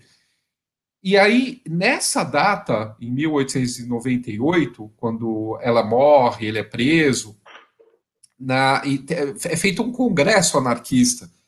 E aí, esse congresso anarquista, analisando tudo o que aconteceu e, o, a, e a repercussão por conta da- do assassinato da Cici, eles decidem, então, colocar como válido a morte de pessoas desde que isso leve a uma mudança social. Então, é, é o, é o, é o, é o É proto-avô do terrorismo, vai. É, é o, é o- é o embrião do, do- do- dessa ideia que a gente tem hoje de terrorismo, de matar Então, pessoas, mas- mas, em prol de uma a- causa. de uma- Mas voltando à história da arma do crime, então o que aconteceu? Ele chegou para matar o Duque de Orleans, que acabou cancelando a viagem, e ele tentou comprar um canivete suíço. Ele estava na Suíça, em Genebra, ele queria um canivete suíço para matar a pessoa. Só que os canivetes suíços eram muito caros, como continuam sendo. E aí ele não tinha dinheiro para comprar arma. Então ele tinha uma lima de marceneiro e ele afia essa lima em três partes e transforma ela numa coisa pontuda, né, de ferro. E aí quando ele chega perto da Cici, então ele enfia essa lima no coração. E aí eu fui ler a, o laudo da autópsia dela. E aí a- os médicos chegaram à conclusão que o problema foi era, era tão pequenininha a lima e ele enfiou e ela estava com aqueles espartilhos super apertados, então tinha pouco ar e pouco sangue, que se ele tivesse deixado a faca, não é faca, enfim, Cláudia, não é faca, é lima. Se ele tivesse deixado a lima no coração dela sem tirar, talvez tivesse dado tempo dela ser operada e socorrida. Mas na hora que ele tirou, aquilo causou uma hemorragia. Só que, de novo, tinha tão pouco, tão pouca circulação, na verdade, no coração dela, que ela perguntou na hora assim: o que, que esse moço queria comigo? Ela não percebeu que ela tinha sido esfaqueada. Como é que chama isso? Eslimada? Sei lá. Bom, enfim. É, aí, aí ela sobe apunhalada. apunhalada. Aí ela sobe para o navio, desmaia, e aí que percebem que tem alguma coisa muito errada. Aí, e ela estava incógnita para variar, ela estava viajando como uma condessa, qualquer coisa. Aí as damas dela têm que revelar que não, veja, na verdade, a imperatriz da Áustria, o navio volta, porque ele ia atravessar o lago, o navio volta, e levam ela pro hotel. E aí até foi uma informação que o Marco de Luxemburgo me passou, que o hotel chamava Beau Rivage, e que aí ela foi levada ainda para o quarto do hotel, e aí, uma pessoa da família dos donos do hotel estava com ela e deixa um depoimento que, na verdade, ele só tem certeza que ela está morta dentro do quarto do hotel, porque a hemorragia foi sendo muito devagarinho e ela estava desmaiada, então ninguém sabia direito. Quando constataram realmente, não, ela está morta, já foi no quarto do hotel. E aí, enfim, levaram, fizeram a autópsia e o corpo foi para Viena. E aí, quando chegou em Viena, o Francisco José, lógico, ficou arrasado, desesperado. E aí, o que ele falou, assim, ele não falava nada. A única coisa que ele falou foi: ninguém tem ideia do quanto eu amei essa mulher. Uau. E eu acho que teve vários comentários, eu não anotei os nomes das pessoas, infelizmente, mas muitas pessoas comentaram que a grande diferença, em, naquele paralelo que eu fiz entre a Cici e a Lady Di, várias pessoas comentaram que a grande diferença é que, na verdade, a Cici foi amada. O marido amou ela, do começo ao fim. Né? Ele pode até ter tido a amante que ela botou na, no colo dele, ela, ele pode, enfim, eles podem não ter vivido tão próximos, mas ele tentou entender e respeitar e amou ela até o final. E a Lady Di, enfim, né, uma situação diferente, que, que foi bem mais complicada a situação dela com o marido, assim, não foi. Talvez a Cici não tenha amado tanto o marido como ele amou a Cici. Mas no caso da Lady Di e do Príncipe Charles, a gente, né, assim, realmente, a gente não, não sente que tinha esse amor até o final, né? Tanto que eles acabaram se separando. E aí falaram que essa era a grande diferença. E, e, é verdade, eu nunca tinha pensado por esse lado. E essa frase dele, quando recebe o corpo dela, assim, ninguém faz ideia o quanto eu amei essa mulher. É, assim, ela tinha 60 é forte, anos. né? É forte. Pô, ele é também forte. fez todas as vontades dela, ele fez tudo por ela, né? Era uma coisa tudo. assim. Tudo. Tudo. Agora, Paulo, é, eu agora tenho Instagram, né? Então eu estou muito chique. e aí, no meu Instagram, eu tô insuportável. E aí. Não, tem... é, que, é que é assim, quem ouve ela falando, vocês não têm noção. Gente, é, é, assim, é muito. Um dia eu vou escrever Cláudia Vitti a história não contada. Não, assim, sabe, às vezes acorda assim, doce Cláudia, bom dia, querida Cláudia. Maravilhoso isso, né? Assim, não tem como não ficar uau. Okay. Mas, enfim, dentre as mil mensagens maravilhosas, teve perguntas também. E aí, a Sula Presley, que, que sempre faz umas perguntas super interessantes, uns comentários muito legais, ela perguntou sobre uma questão que rolou uns dias atrás, sobre o Dom Pedro II e a Cici, que ele teria anotado no diário que conheceu ela num café em Paris, e aí é, eles conversaram, e, enfim, você sabe alguma coisa sobre isso? Porque eu não é, sei eu, nada. Ainda bem que você puxou isso. Enfim, isso aí foi pergunta para você, mas aqui na, no chat eu tô vendo aqui que tá, o pessoal tá se esgoelando também querendo perguntar isso. Então, uh, é fake news total. Esse encontro nunca existiu. Mas ele, mas citam até o diário. Isso, não, não existe nada, não, não existe nada no diário dele sobre isso. A pessoa que criou isso, a mesma pessoa que criou a fake news da voz do Dom Pedro e do livro e do CD, é um estelionatário contumaz aí da história do Brasil.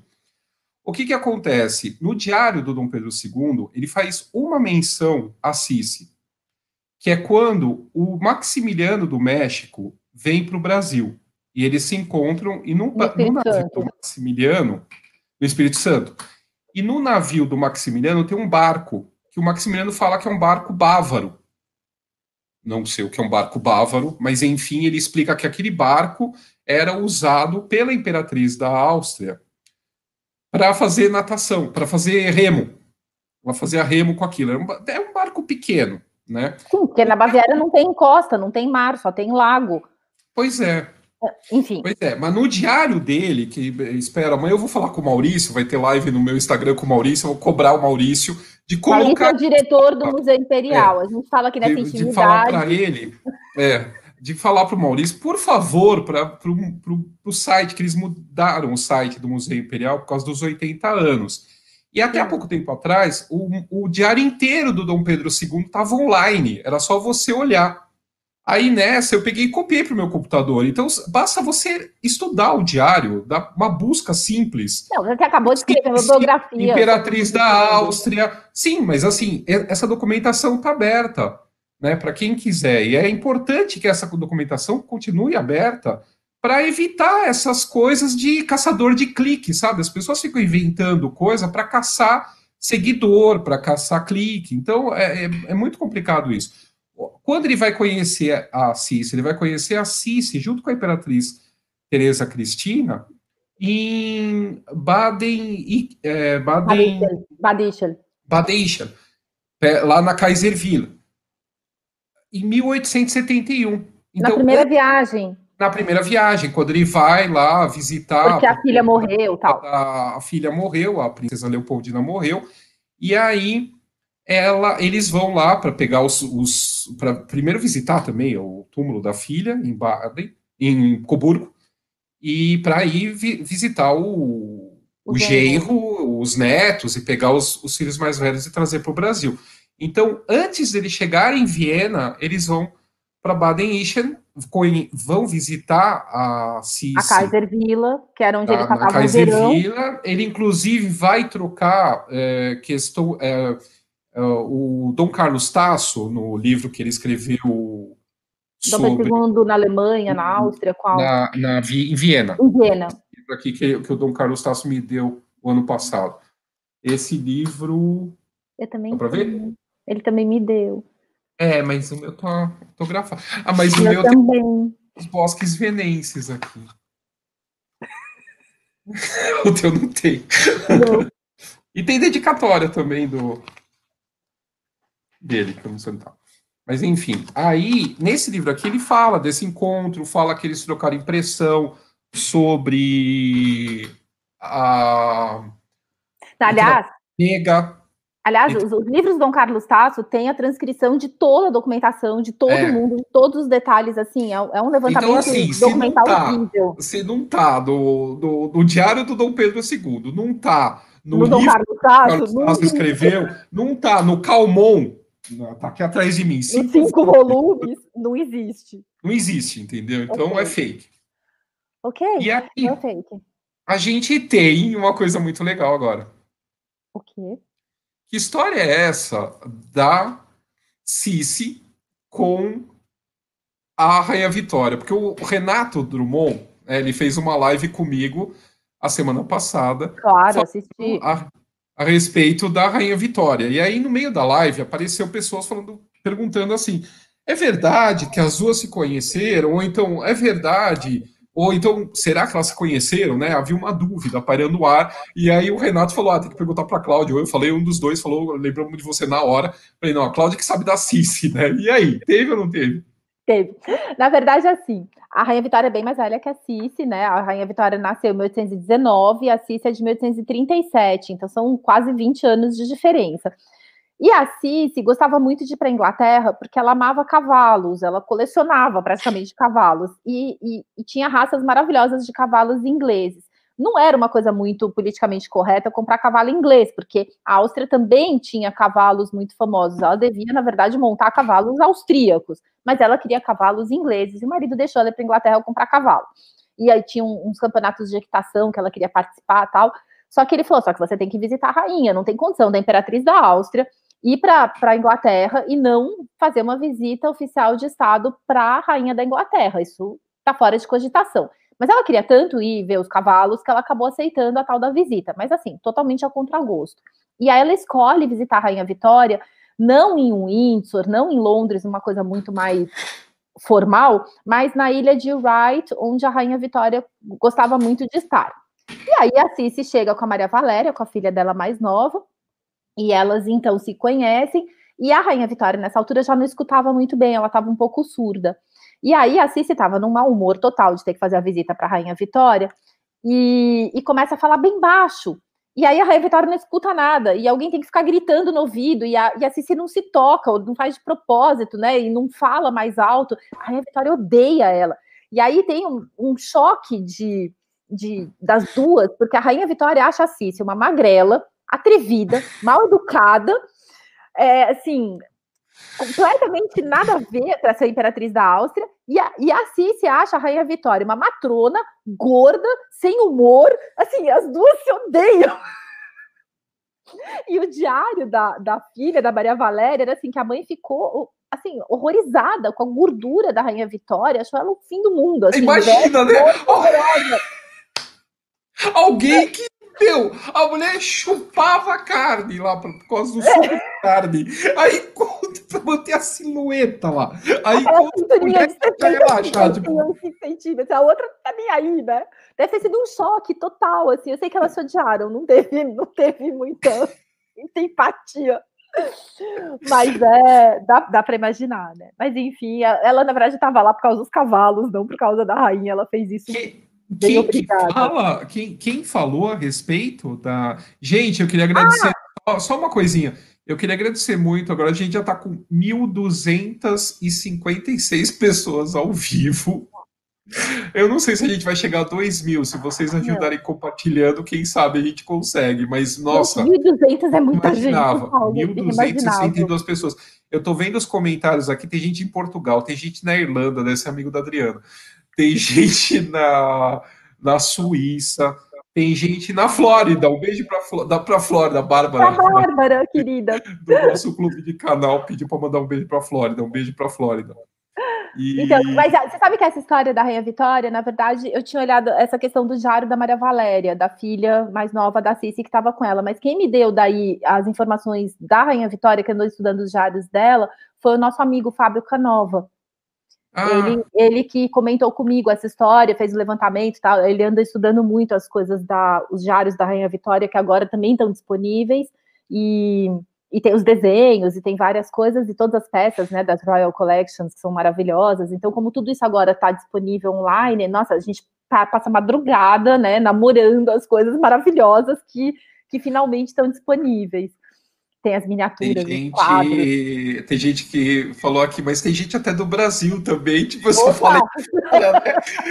tem Canadá também, é, Uruguai, e aí tá, Salvador, Garanhuns, Vila Velha, Santa Catarina, Belo Horizonte, Salvador, Balneário Camboriú, Macaé, Vila Real, Portugal, é tua terra. Brasília, Belo Horizonte, Rio de Janeiro, Rio de Janeiro aqui tá, Bélgica, Suécia, já, já não dá para pegar. Aqui está passando muito. Mato Grosso do Sul, Ceará, Paraná, Maranhão, Campo Grande, São Caetano, vizinho aqui, Lorena, Lorena. Nossa, meu, não para. E agora esse Itu. Gente, vocês estão. Agora vocês estão flodando o canal, mas tudo bem. Nossa, nós, meu, tem muita gente de Portugal. Que legal. E aqui já Uberaba, é tarde, né? Cabo Frio, Barcelona, Vila Velha, Rio das Ostras. Bom, mas, Paulo, você, sabe que, você sabe que isso é uma, uma coisa, coisa específica. Tinha, é uma coisa que eu não tinha noção do alcance do teu canal. Sabe, lembra quando eu te falei que, que, eu, que eu ficava irritada? É que, que ficava lembra, que, lembra, que, você ficava irritada? Inclusive, você deu um depoimento que depois você se arrependeu. Falou, ele tudo é fotografava, tudo filmava, e eu não entendia nada e ficava irritada. Lembra disso? lembro. Não, completamente sem noção, totalmente sem noção. Assim, eu acho, que, eu acho que conforme assim, eu comecei a participar do canal e ver os comentários, entender né, a abrangência do teu trabalho, de como que você alcança as pessoas, de como que você toca as pessoas, como você assim, chega, né, com a história. Eu falei, gente, eu não tinha a menor noção, assim, mas nenhuma noção, assim. E é muito emocionante estar dentro, né, participando dos vídeos, das lives, do, do, do, do, do grupo de WhatsApp, de todo esse mundo, né, que você criou, e eu, de repente, estou aqui dentro. E agora que eu estou me dando conta do alcance de tudo isso, assim, é, é, é, é sensacional. Sabe o que acontece? A gente se conhece há muito tempo, então, sabe, é que nem irmão, é, a gente não dá é, valor, tipo, né? O que, você está fazendo, né? Para quieto, vou comer. É, é que nem irmão, assim, sabe? O cara tá lá, né, fazendo uma coisa maravilhosa, mas você não dá valor, porque aquela coisa assim, você se conhece há muito tempo, você não consegue é, nem tipo, entender. Santo de casa não faz milagre, né? É. Exatamente. E acho que assim, agora eu estou enxergando, é quase um espelho, assim, esse retorno das pessoas e todos os depoimentos do teu canal. Eu falei, gente, que vergonha ter dado aquele depoimento no teu, no, no teu vídeo, as pessoas super carinhosas e eu tão arrogante, assim, sabe, tão blasé. Gente, eu queria morrer né, quando eu vi o vídeo. Eu falava, o que eu tô fazendo nesse vídeo, sabe? Assim, foi, desculpa. Opa, vamos lá, vamos, voltando. Pessoal, agradecer 1.250 pessoas agora online Uh, queria agradecer muito vocês, agradecer muito, muito, muito, muito mesmo o pessoal do clube do canal, quem está gostando aqui do, da live, quem está gostando dos vídeos e tal. É, o pessoal do clube do canal tem ajudado muito, tá? Então, se quiserem, quem está aí é, entrando agora, tem muita gente que entrou de paraquedas total e está descobrindo o canal por conta dessa live. Tem muita Sério? gente. Que, é, porque o YouTube vai replicando e aí o pessoal vai entrando por causa do tema e tal. Gente, tem um monte de vídeos legais. É, tem um monte de vídeo legal, tem mais de 400 vídeos. Estão perguntando tem se tem vídeo da, de Viena, tem muito vídeo de Viena. Tem vídeo sobre o Hofburg, né, que a gente teve lá o ano passado. Uh, você falando, inclusive, das louças, né, da, da participando. Não, é. Não tô. No Hofburg, no vídeo do Hofburg, a gente. Não, não, é que me perguntaram. Não, na verdade, eu tô confundido com uma pergunta que fizeram no, no, no, face, no meu Facebook hoje falaram, ai, porque eu vi as louças. Eu falei, ah, não, tem um vídeo no meu canal, eu confundi o Facebook. É, não, veja, o vídeo não é sobre louças, o vídeo é sobre não. o Hofburg. Dentro do Hofburg a gente mostra louças. E dentro da parte das louças, a gente mostra as louças do iate da Cici. E, meu, metade do vídeo é sobre a Cici, né? Porque era impossível é. chegar em Viena e não Só não é totalmente sobre a Cici, porque eu tomei uma bronca em três línguas diferentes, até eu entender que estavam falando comigo para mim, porque não podia filmar dentro do museu da parte da CIS. É uma pena isso. A gente tava lá dentro do museu. gritava comigo que nem uma louca. E eu assim, oi, o que, que é comigo? Foi uma pena, porque teria sido fantástico. Não Aí a tecla SAP, até ativar a tecla SAP, né? Eu não tava do seu lado, né? Na hora que eu chego, tava lá se Você viu a mulher você. gritando, e aí é com você. Aí eu vi que era com você. É. E você lá ingenuamente filmando. Eu falei, ah, não não pode. Então, você falou, vou voltar um pouco aí a, a, Assiste. a história. Você falou da Rainha Vitória e você falou que teve uma filha da, da Cici que estava presente né, nesse encontro. Sim. E quem era essa Valéria. filha? Então, Maria a Maria Valéria? Era a Maria última Valéria. filha dela? era a última filha. Essa filha, inclusive, várias pessoas me fizeram uma pergunta muito pertinente, porque ela, ela nasceu bem depois, tipo, 10 anos depois que aquela primeira leva, né? Que ela teve três filhos. Ela teve primeiro a Sofia, que morreu com dois anos, a Gisela e em seguida o Rodolfo. Depois desses três filhos, ela não queria mais, enfim, dormir com o marido dela, ela não queria mais engravidar, não queria mais saber de nada. E dez anos depois, ela acabou se envolvendo muito com a questão da Hungria, da independência da Hungria, ou de pelo menos a Hungria se tornar um reino próprio dentro do Império Austríaco. E ela acaba, então, eh, se envolvendo demais com essa questão, e aí ela acaba tendo um outro filho, ela acaba engravidando dez anos depois, e tem 500 mil considerações de por que, que ela concordou, vamos dizer assim, em engravidar mais uma vez. E aí tem toda uma especulação de que ela seria amante do futuro primeiro-ministro da Hungria, o Conde Andrassi, e que eles estariam apaixonados, e que então ela teria engravidado dele, e para que não virasse um escândalo, então ela teria voltado a dormir com o marido dela para que ele então pudesse acreditar, ou pelo menos fingir que aquela criança era dele. E que então essa Maria Valéria, e ela ainda chamava essa menina de minha filha húngara, ela criou a menina praticamente na Hungria, falando húngaro, e, e teve sempre, né, essa questão de, bom, mas escuta, como assim, né, minha filha húngara? Elas mudaram para perto de Budapeste, ela e o bebê foram morar num castelo que o governo novo, né, governo húngaro deu de presente para o Francisco José e para Cici, que era o castelo de Godolô, que é um lugar lindíssimo, que ela amava, ela adorava andar a cavalo, e ela passou anos vivendo ali com a, com a filha, quer dizer, anos ela vivia viajando, né, mas enfim, ela adotou aquilo praticamente como a residência oficial dela, e muita gente questionou se, na verdade, a Maria Valéria, que ela é essa filha super amada e próxima dela, não seria a filha do Conde Andrassi.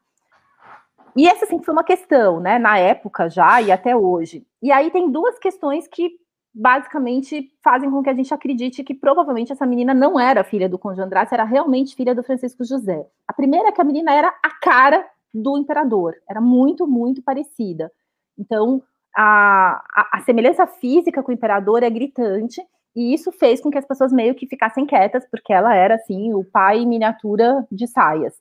Mas a outra questão que é muito importante é que tem um, um poema que a Cici fez nesse, né, um, dez meses antes da Maria Valéria nascer, em que ela diz assim, ela escreve um, um poema para a Hungria, que era, né, enfim, a grande paixão da vida dela foi a Hungria. E ela escreve o seguinte: começa assim o poema. Se eu pudesse vos dar um rei. E dez meses depois nasce a Maria Valéria. Então, a, a sensação que dá é que ela queria ter um herdeiro, e aí o que aconteceria? O Rodolfo, que era o filho dela, o primogênito, enfim, dos, dos meninos, né? O filho, o filho homem mais velho, seria imperador da Áustria, e o segundo filho homem, se tivesse nascido, se a Maria Valéria, na verdade, não fosse Valéria, esse, esse, esse filho poderia ser um rei da Hungria. E sendo filho dos imperadores, ele poderia então fazer, quem sabe no futuro, uma separação como ela sonhava, e a Hungria se tornar um reino independente, com dois filhos do imperador. Né? Então, assim, é, eu acho que ela não arriscaria engravidar de uma outra pessoa que pudessem questionar a legitimidade de um herdeiro para o trono húngaro. Porque se ela tinha esse projeto né, de deixar um filho como herdeiro para a Hungria, eu acho que ela dificilmente arriscaria que alguém um dia questionasse né, a paternidade desse menino. Então, por causa desse poema e pela semelhança física da Maria Valéria, é, eu acho muito pouco provável que realmente a criança seja, tenha sido filha do Conde Andrassi. Se ela teve um caso com ele, se ela se apaixonou por ele, o que, que realmente rolou entre eles, se ele gostou dela, se ele usou ela para conseguir os objetivos políticos, né? Porque também a gente não sabe exatamente até que ponto eles tiveram um relacionamento mais ou menos íntimo. Mas, assim, que a Maria Valéria seja filha dele, eu acho menos provável. Entendi. Deixa eu só complementar. Tem gente de Angola e Cracóvia, na Polônia. Angola, na, na Sim, africano. E... Sim, a tia morou em Angola há muitos anos. Ela amava. O, o José Alberto de, uh, nasceu. José Alberto nasceu em Angola. É, nasceu sim. em Angola. Sim, minha o... prima Maria João, tem um monte de pessoas.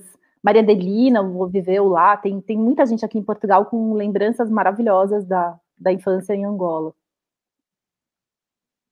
Então, é, deixa eu explicar uma coisa. O, a, do, primeiro, agradecer a Ana Martins, que é o novo membro aqui do canal. E de novo a história. Cláudia, quando é que você vai ter teu canal? Sério? De novo? Isso é. Ainda não desistiram? Não. Então, não, não quero, não quero ter meu canal. A história é assim: é, manter um canal, você tem que alimentar, cuidar, produzir os vídeos, administrar, é, enfim, editar, fazer um monte de Vender coisa. caneca. Vender caneca. Oh, não, tem todo, tem todo um trabalho que, assim, se eu for fazer isso, eu não vou escrever meu livro nunca, eu não vou fazer as outras coisas. Então, assim, esse é um motivo. O outro motivo, é aí assim, eu vou ficar aqui falando de um livro que nunca vai existir, não faz sentido. E eu não posso contar as histórias mais fantásticas porque elas estão escondidas a sete chaves para o meu livro. E aí, se eu não publico, eu não posso contar. Então, não faz sentido. O segundo ponto é que eu acho de coração que o meu trabalho e do Paulo são complementares. Né? Então, assim, na hora que a gente, a gente faz as lives, ou que a gente faz vídeos, ou eu faço vídeos para o canal dele, são sempre assuntos complementares. Eu falo do Maximiliano, eu falo da Cícia, ele fala dos Habsburgos, eu acho que a gente complementa as informações. E, e assim, eu acho muito mais divertida essa interação e esse trabalho em comum do que eu ter sozinho o meu canal, entendeu? Não, não faz sentido nenhum. Eu acho que assim, esse assunto está fora de cogitação, assim, não, não quero, não pretendo. A não ser que o Paulo brigue comigo, que eu fico exigindo muito na edição dos vídeos. ela, vocês não têm noção, ela me chicoteia. Ela manda, ela manda uns vídeos para mim e aí ela fala: Eu quero que tenha som de cavalo passando.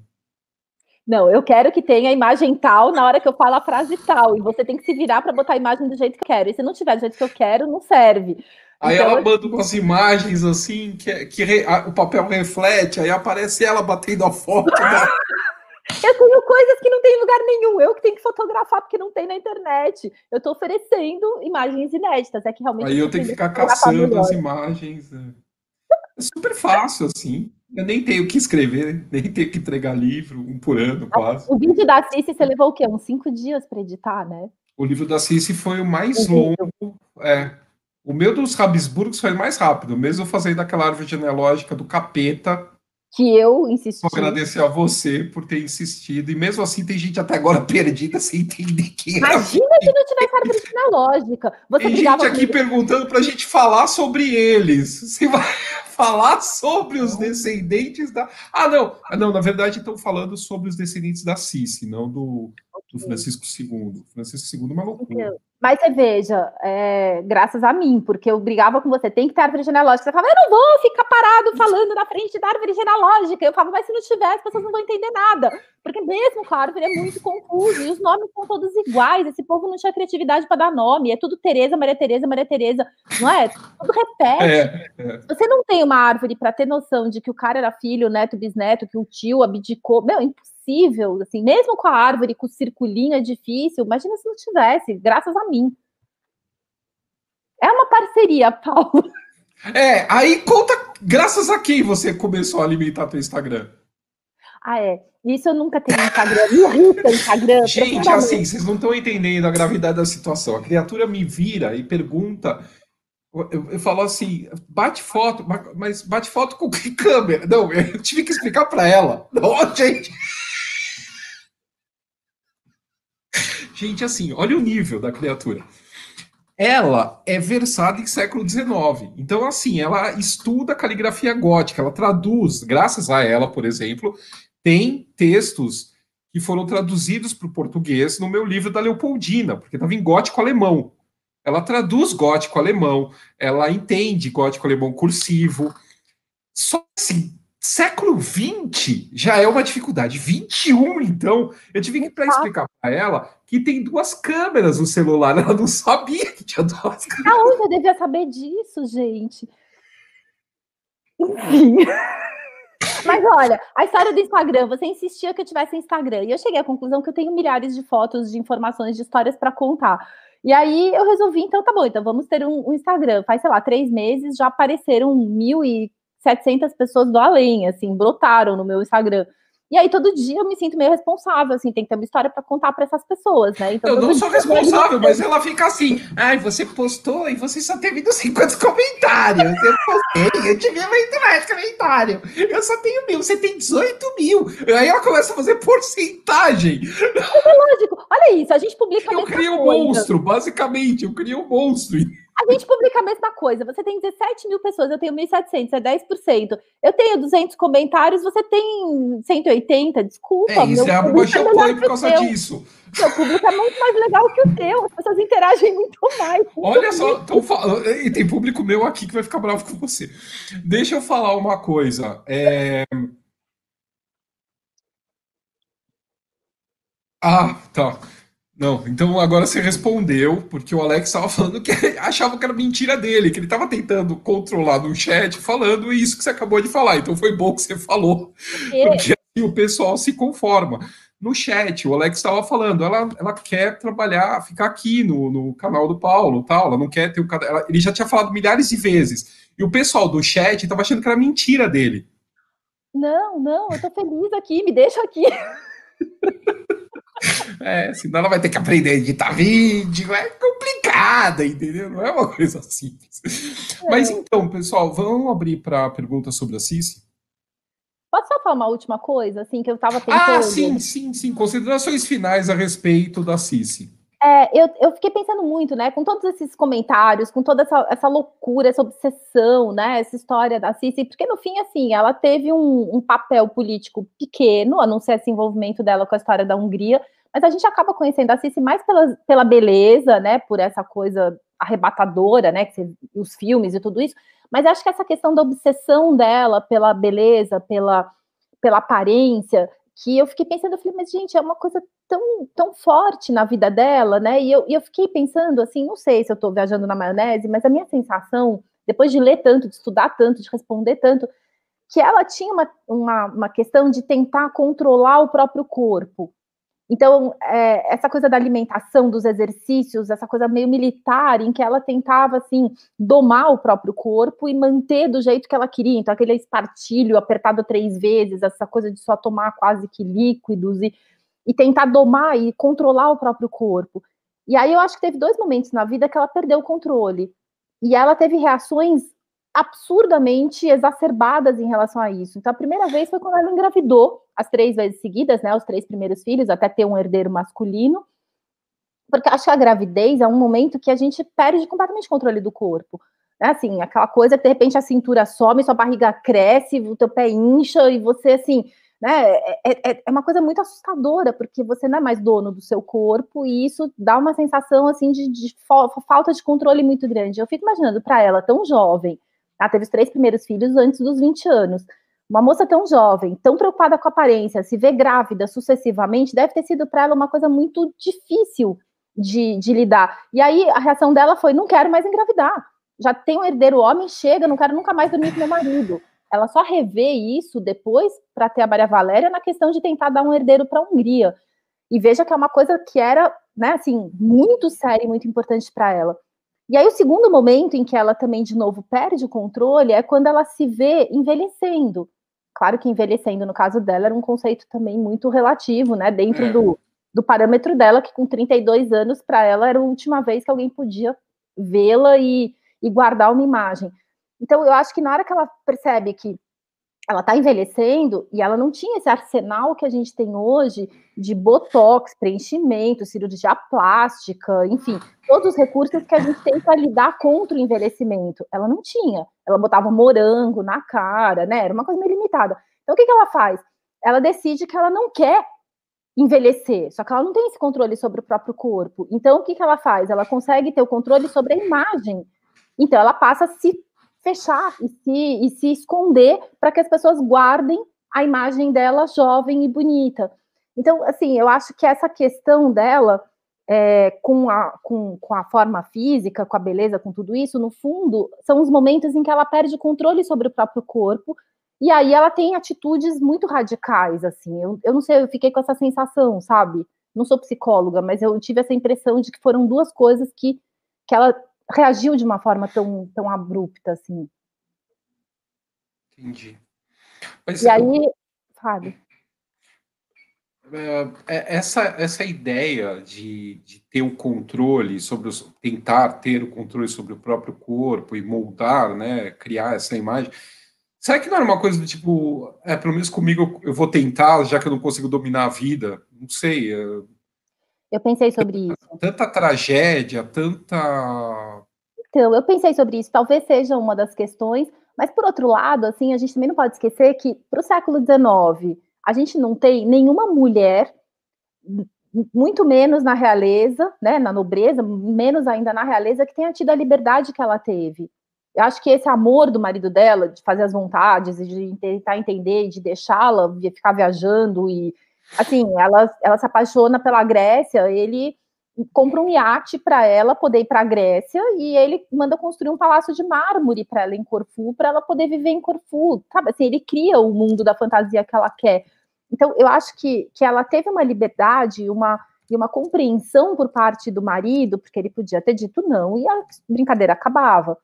Que eu não vejo nenhuma mulher no século XIX, casada, imperatriz ou rainha ou princesa, que tenha tido essa liberdade que ela teve, de poder fazer poesia, de poder viajar, de poder enfim, cavalgar, poder fazer as excentricidades todas que ela fez, ela teve uma liberdade muito grande para a época, assim. Então, eu não sei, mas talvez realmente todas essas tragédias tenham sido uma coisa que ela tentou ter controle sobre alguma coisa e a única coisa que ela podia ter era o próprio corpo. Talvez seja isso. E tem uma última coisa que eu quero mostrar, que é uma poesia dela, que eu acho muito bonita. Só para encerrar, para a gente ver se ainda tem alguém querendo perguntar alguma coisa, se o povo está cansado. Já enjoaram? Não? Não, pelo contrário. O, o Alex está me mandando aqui. Obrigado, Alex, mais uma vez. Obrigada, Alex. Não fosse me mandando você. as perguntas aqui. eu vou só ler essa, essa, essa poesia que ela fez, que eu acho que resume muito como ela se sentia, né, dentro dessa coisa toda, assim, o que, que ela estava sentindo por dentro. Então, tem, um, tem um, um dos poemas dela que eu acho muito emblemáticos, que ela escreve assim: Perambulo solitária pela terra há tempos, alienada da vida e do prazer. Eu não tenho e nem nunca tive uma alma que me entendesse. Então, no fundo, uma solidão muito grande, né? Assim, uma, uma sensação de ser incompreendida. Eu acho que ela não, não foi tão feliz, apesar de tudo que ela teve, assim. A gente, é, bom, duas questões aqui. Então, pessoal, quem gostou, é, não esqueçam de dar like, por favor, né? E depois deixar os comentários, mas não esqueçam, por favor, dar like nesse, nesse vídeo. E depois que a gente acabar, agora a gente vai abrir para umas perguntas. Depois que a gente acabar, eu vou sortear um boné da Von Regio com a. Ah, não, tá aqui. Com a SERP, da Casa da, dos Bragança aqui, tá vendo? A SERP. Deixa eu colocar aqui que dá para ver melhor. É, não é dragãozinho, Cláudia. A Cláudia fica me irritando falando que é um dragãozinho. Não, não é um dragãozinho. O dragãozinho não teria a cauda aqui da serpente. Ah, esse povo que entende geral. Teria... É snob, Hã? ok. Você está ostentando seus conhecimentos de heráldica, ok. É, desculpa aí. Né? Alguma é coisa eu tenho que ter de vantagem, né? Perante quem fala alemão. E a, eu vou sortear também o Mulheres do Brasil, a história não contada no final. A Cláudia vai me dar dois números, e aí eu vou sortear entre o pessoal que está aqui ao vivo na live, porque eu não Como vou assim? ficar caçando gente depois que não está na live. Como assim dois números, Paulo? Você vai escolher dois números, e você vai me passar esses dois números. Tá. E aí eu vou ver aqui qual que é o participante, qual, qual o número que bate.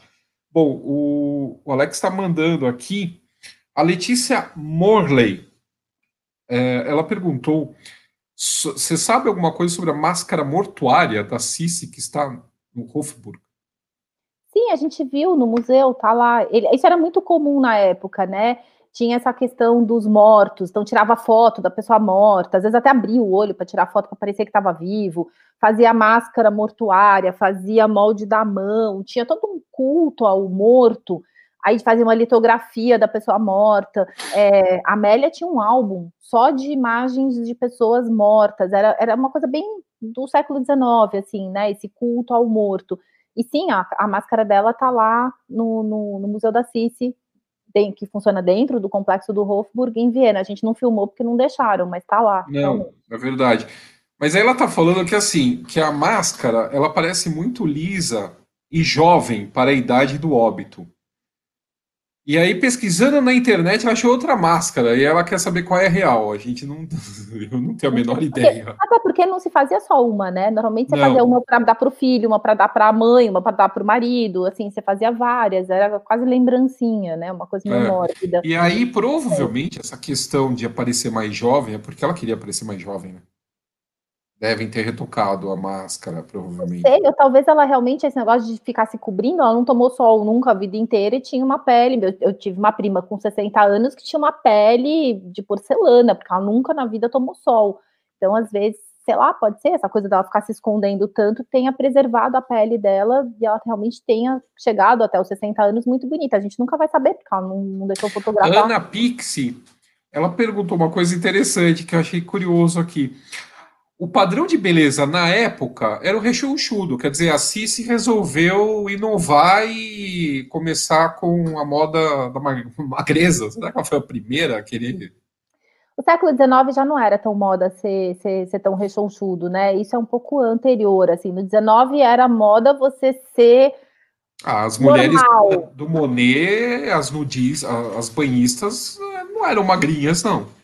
Não, mas não era magrinha, mas também não era aquela coisa Rubens, né? Já era é, uma coisa mais saudável, era uma proporção, né, com cintura. Não era, não, não existia mais esse, esse modelo de ser tão gordo. Na verdade, ser gordo não era mais tão legal. É que ela foi extrema, ela sofria de anorexia, era um, trans, um, um transtorno alimentar, psicológico, era uma questão, né, assim, de, de saúde. E, e, ela provavelmente ela se enxergava mais gorda. É, um, é uma das características do distúrbio. A pessoa se enxerga, ela tá magérrima, mas ela acha que tá gorda, ela se enxerga gorda. Então talvez ela se enxergasse gorda pro que já seria muito magro. Tá dentro do, do, do, do padrão do distúrbio que ela sofria, né?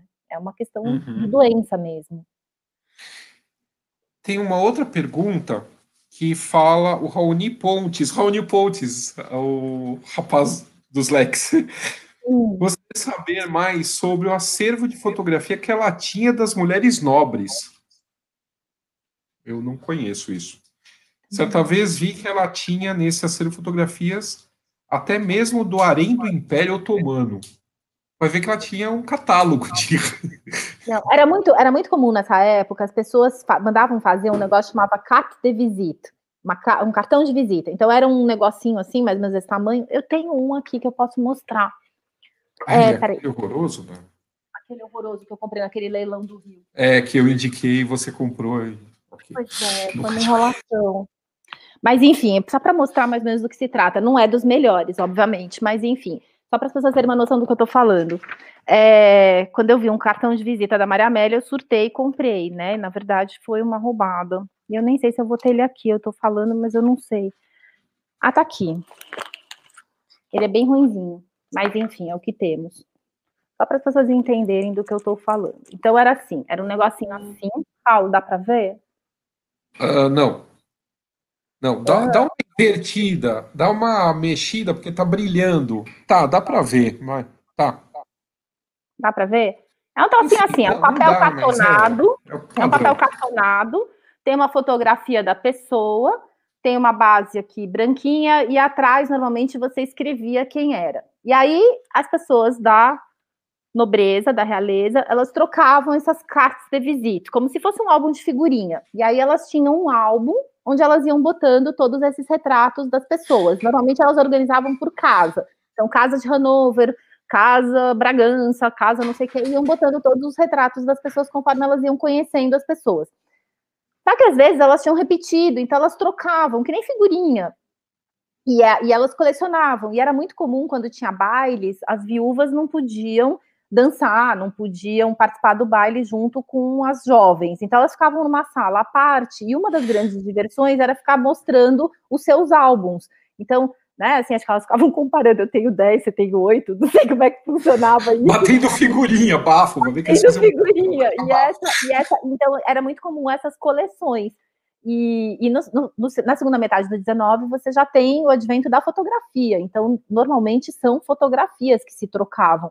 No caso da Maria Amélia, não é, é uma fotografia de uma litografia, porque a gente é, não tem fotografia da Maria Amélia. Então, foi feita uma foto da litografia, porque ela morreu, e aí isso passou a ser a carta de visita dela. Mas tá bem tá. apagada. Deixa eu agradecer aqui a Selene Souza. Obrigado, Selene, pela ajuda aí. O Anderson Aurélio dos Santos, ele quer saber qual a relação dela com as filhas. Se elas se davam bem, se fizeram casamentos relevantes na casa de Habsburgo, para a casa de Habsburgo, né, no caso. Não, essa, essa questão é difícil. A relação da Cici com a filha mais velha, com a Gisela, foi muito difícil. Teve várias questões. Primeiro, a menina quase morreu junto com a que morreu. E aí, eu estudei um pouco sobre isso. A, a reação de pais que perdem um filho e sobrevive o outro. E que normalmente é muito difícil a relação do pai com o filho que sobreviveu porque a, os pais se sentem muito, muito tristes com a, principalmente a mãe se sente muito triste com a perda do, do que morreu e, e, não consegue amar ou se dedicar ou ser feliz e alegre para o que sobrou, como se aquilo fosse meio que errado, já que o outro não está ali. E é muito comum você ter depoimentos de filhos que perderam o irmão, dizendo que a minha sensação era que eu não bastava para os meus pais, que eu estar vivo não era suficiente porque o outro tinha morrido. Eu não sei se foi esse fenômeno que aconteceu com a Cici, de não conseguir é, se, se relacionar com a Gisela de uma forma saudável, porque ela sobreviveu e a, e a Sofia morreu. Se foi porque a sogra assumiu a educação da Gisela e do Rodolfo desde o começo, porque alguém tinha que se incumbir da educação e ela tinha as viagens com o marido, né, protocolares e depois as próprias viagens, e a disciplina de educação da corte era muito rígida. Então a Gisela foi meio que tomada pela sogra, não por mal, mas porque alguém tinha que se incumbir da educação e foi a sogra que fez isso. Então ela também se afastou e a Gisela era feia. Era feia. E a Cici, oh, ela nunca feia. era, ela era feinha, coitada, de pequenininha ela era fofinha, mas depois piorou. E a, e a Cici tinha uma questão que ela que a Gisela não correspondia ao ideal dela de beleza. Ela tinha medo que a Gisela não fizesse um bom casamento por ser feia. Então, muito cedo, ela casa a Gisela com um primo dela na corte da Baviera, que não era uma pessoa de, um, de uma posição tão brilhante, mas para garantir que a menina pelo menos casasse, porque ela achava que ela ia ficar encalhada porque era muito feinha. De novo, essa distorção, porque ela não era tão feia assim, mas, enfim, para os parâmetros da Cici, ela deixava a desejar. Tá. Aí, e com a Maria Valéria, não. A Maria Valéria foi o, a paixão da vida dela. Ela cuidou, amou, adorou. Era uma coisa até obsessiva. Assim, a menina não podia sair de perto dela, que ela surtava. Assim. Ok. É. Uh, deixa eu só aproveitar aqui, porque uh, o Alex está mandando um monte de coisa, mas eu tô, também estou vendo umas coisas aqui. Uh, os, o livro da Cláudia, tá? Ele, por uma série de razões que não cabe nós nem aqui falar, ainda uh, por enquanto, ainda não pode ser publicado no, no, Brasil por várias questões. Então, quem quiser comprar tem que importar da Fundação da Casa de Bragança em Portugal. Estamos trabalhando na questão de um dia publicar no Brasil, mas não vai ser assim a toque de caixa, então vocês tenham calma. E a, a, os meus livros, estou perguntando onde faz para comprar os meus livros. Em qualquer lugar, tipo, até na Casa Bahia tem para vender. Uh, todas as livrarias, Saraiva, Leitura, uh, Cultura, uh, como eu falei, Cas Bahia, Magazine Luiza, uh, Amazon, Extra, Saraiva, etc. Ponto Frio. E, e na Casa dos Mundos, também estou perguntando da caneca, né? Aqui eu estou com a caneca da Leopoldina, né? E a caneca, e tem a ordem do Cruzeiro aqui atrás, então a caneca e tem minha assinatura, né? Então elas são personalizadas, tem minha assinatura aqui atrás. Elas estão em promoção é, essa semana na Casa dos Mundos. Você comprando a caneca, o livro correspondente à caneca sai por 50% de desconto. Então, você comprando a Leopoldina, o Leopoldina sai 50% de desconto. Comprando o Pedro I, o, o livro Dom Pedro I sai com 50% de desconto. E comprando Dom Pedro II, o livro Dom Pedro II sai com 50% de desconto. A, a, criaram aqui o Cláudia, o Vite responde, adorei o Vite responde. Estão perguntando, a Maristela Barcorolo está perguntando sobre o famoso bolo de Viena se foi criado a, pelo marido da Cici. Uau, não. será que é a Zarra Tota? Não, a Zarra Tota foi criada pelo. Hotel. Pelo Hotel Metternich, por um cara do Metternich, uma coisa assim, por um cozinheiro é. do Metternich. Gente, não sei, não, não, faço sei. ideia. Mas se ela comia uma pétala de violeta é, é tipo eu não vejo ela comendo um bolo. É, Enfim, ela está perguntando do marido. A Ana ah, Cristina Machado está perguntando, assim, não só ela, milhares de pessoas estão perguntando se o Rodolfo se matou ou foi matado. Se foi assassinado. Então, ou... é, é controverso, a gente nunca vai ter certeza, né? Assim, é, na época foi, foi, foi contado para dentro da família que ele teria tido um ataque cardíaco e a moça não existia, né? Ninguém mencionou. Na realidade, o que se veio, o que, se, o que circulou na época é que teria sido uma coisa muito Romeu e Julieta, que ele teria é, atirado na Maria Vetsera, na amante dele, já que eles não poderiam nunca casar e ficar juntos, e daí em seguida teria se suicidado, uma coisa muito Romeu e Julieta romântica. Mas a versão que eu acho mais provável, e enfim, é, que foi o que circulou depois, já no século XX, de dentro da própria família, que na verdade teria sido um assassinato e que isso foi abafado porque eles não queriam mostrar o quão, enfim, vulnerável a família era. Essa coisa de ser tão simples assim, você chegar lá e matar o herdeiro, como depois acabaram fazendo com o Francisco Ferdinando, como fizeram com a própria é. Mas que, enfim, existiria dentro desse contexto do Império Austríaco um, um movimento para derrubar a monarquia, e isso era mais fácil de ser atingido se você eliminasse o herdeiro, o único herdeiro masculino. Então, criar, teriam criado esse, esse cenário Romeu e Julieta, e, e enfim, fingido que era um, um, um crime passional, quando na verdade era uma coisa política. Eu acho essa, essa possibilidade bem, bem forte por ter vindo de dentro da família quando isso foi possível ventilar. Queria agradecer aqui a Andréa Guimarães, que acabou de entrar aqui no clube do canal. O, quem está perguntando onde compra nessa promoção da caneca e do livro é na Casa dos Mundos, é www.casadosmundos.com.br. E também eles estão com promoção durante essa semana. Todos os meus livros estão tá, tá custando 119 reais. Todos os meus. Os quatro juntos? Não, todos. Uh, todos. Mulheres do Brasil, o, não, Mulheres do Brasil não. O Dom Pedro I, Dom Pedro II, a Leopoldina e o Titiri de Monão. Os quatro juntos por 120. Reais. É, 120. Tá é saindo 30 reais cada, cada livro. Oi? Tá saindo 30 reais cada livro. É, 30 reais cada livro. É www.casadosmundos.com.br. Mas se comprar o livro com a caneca, sai quanto?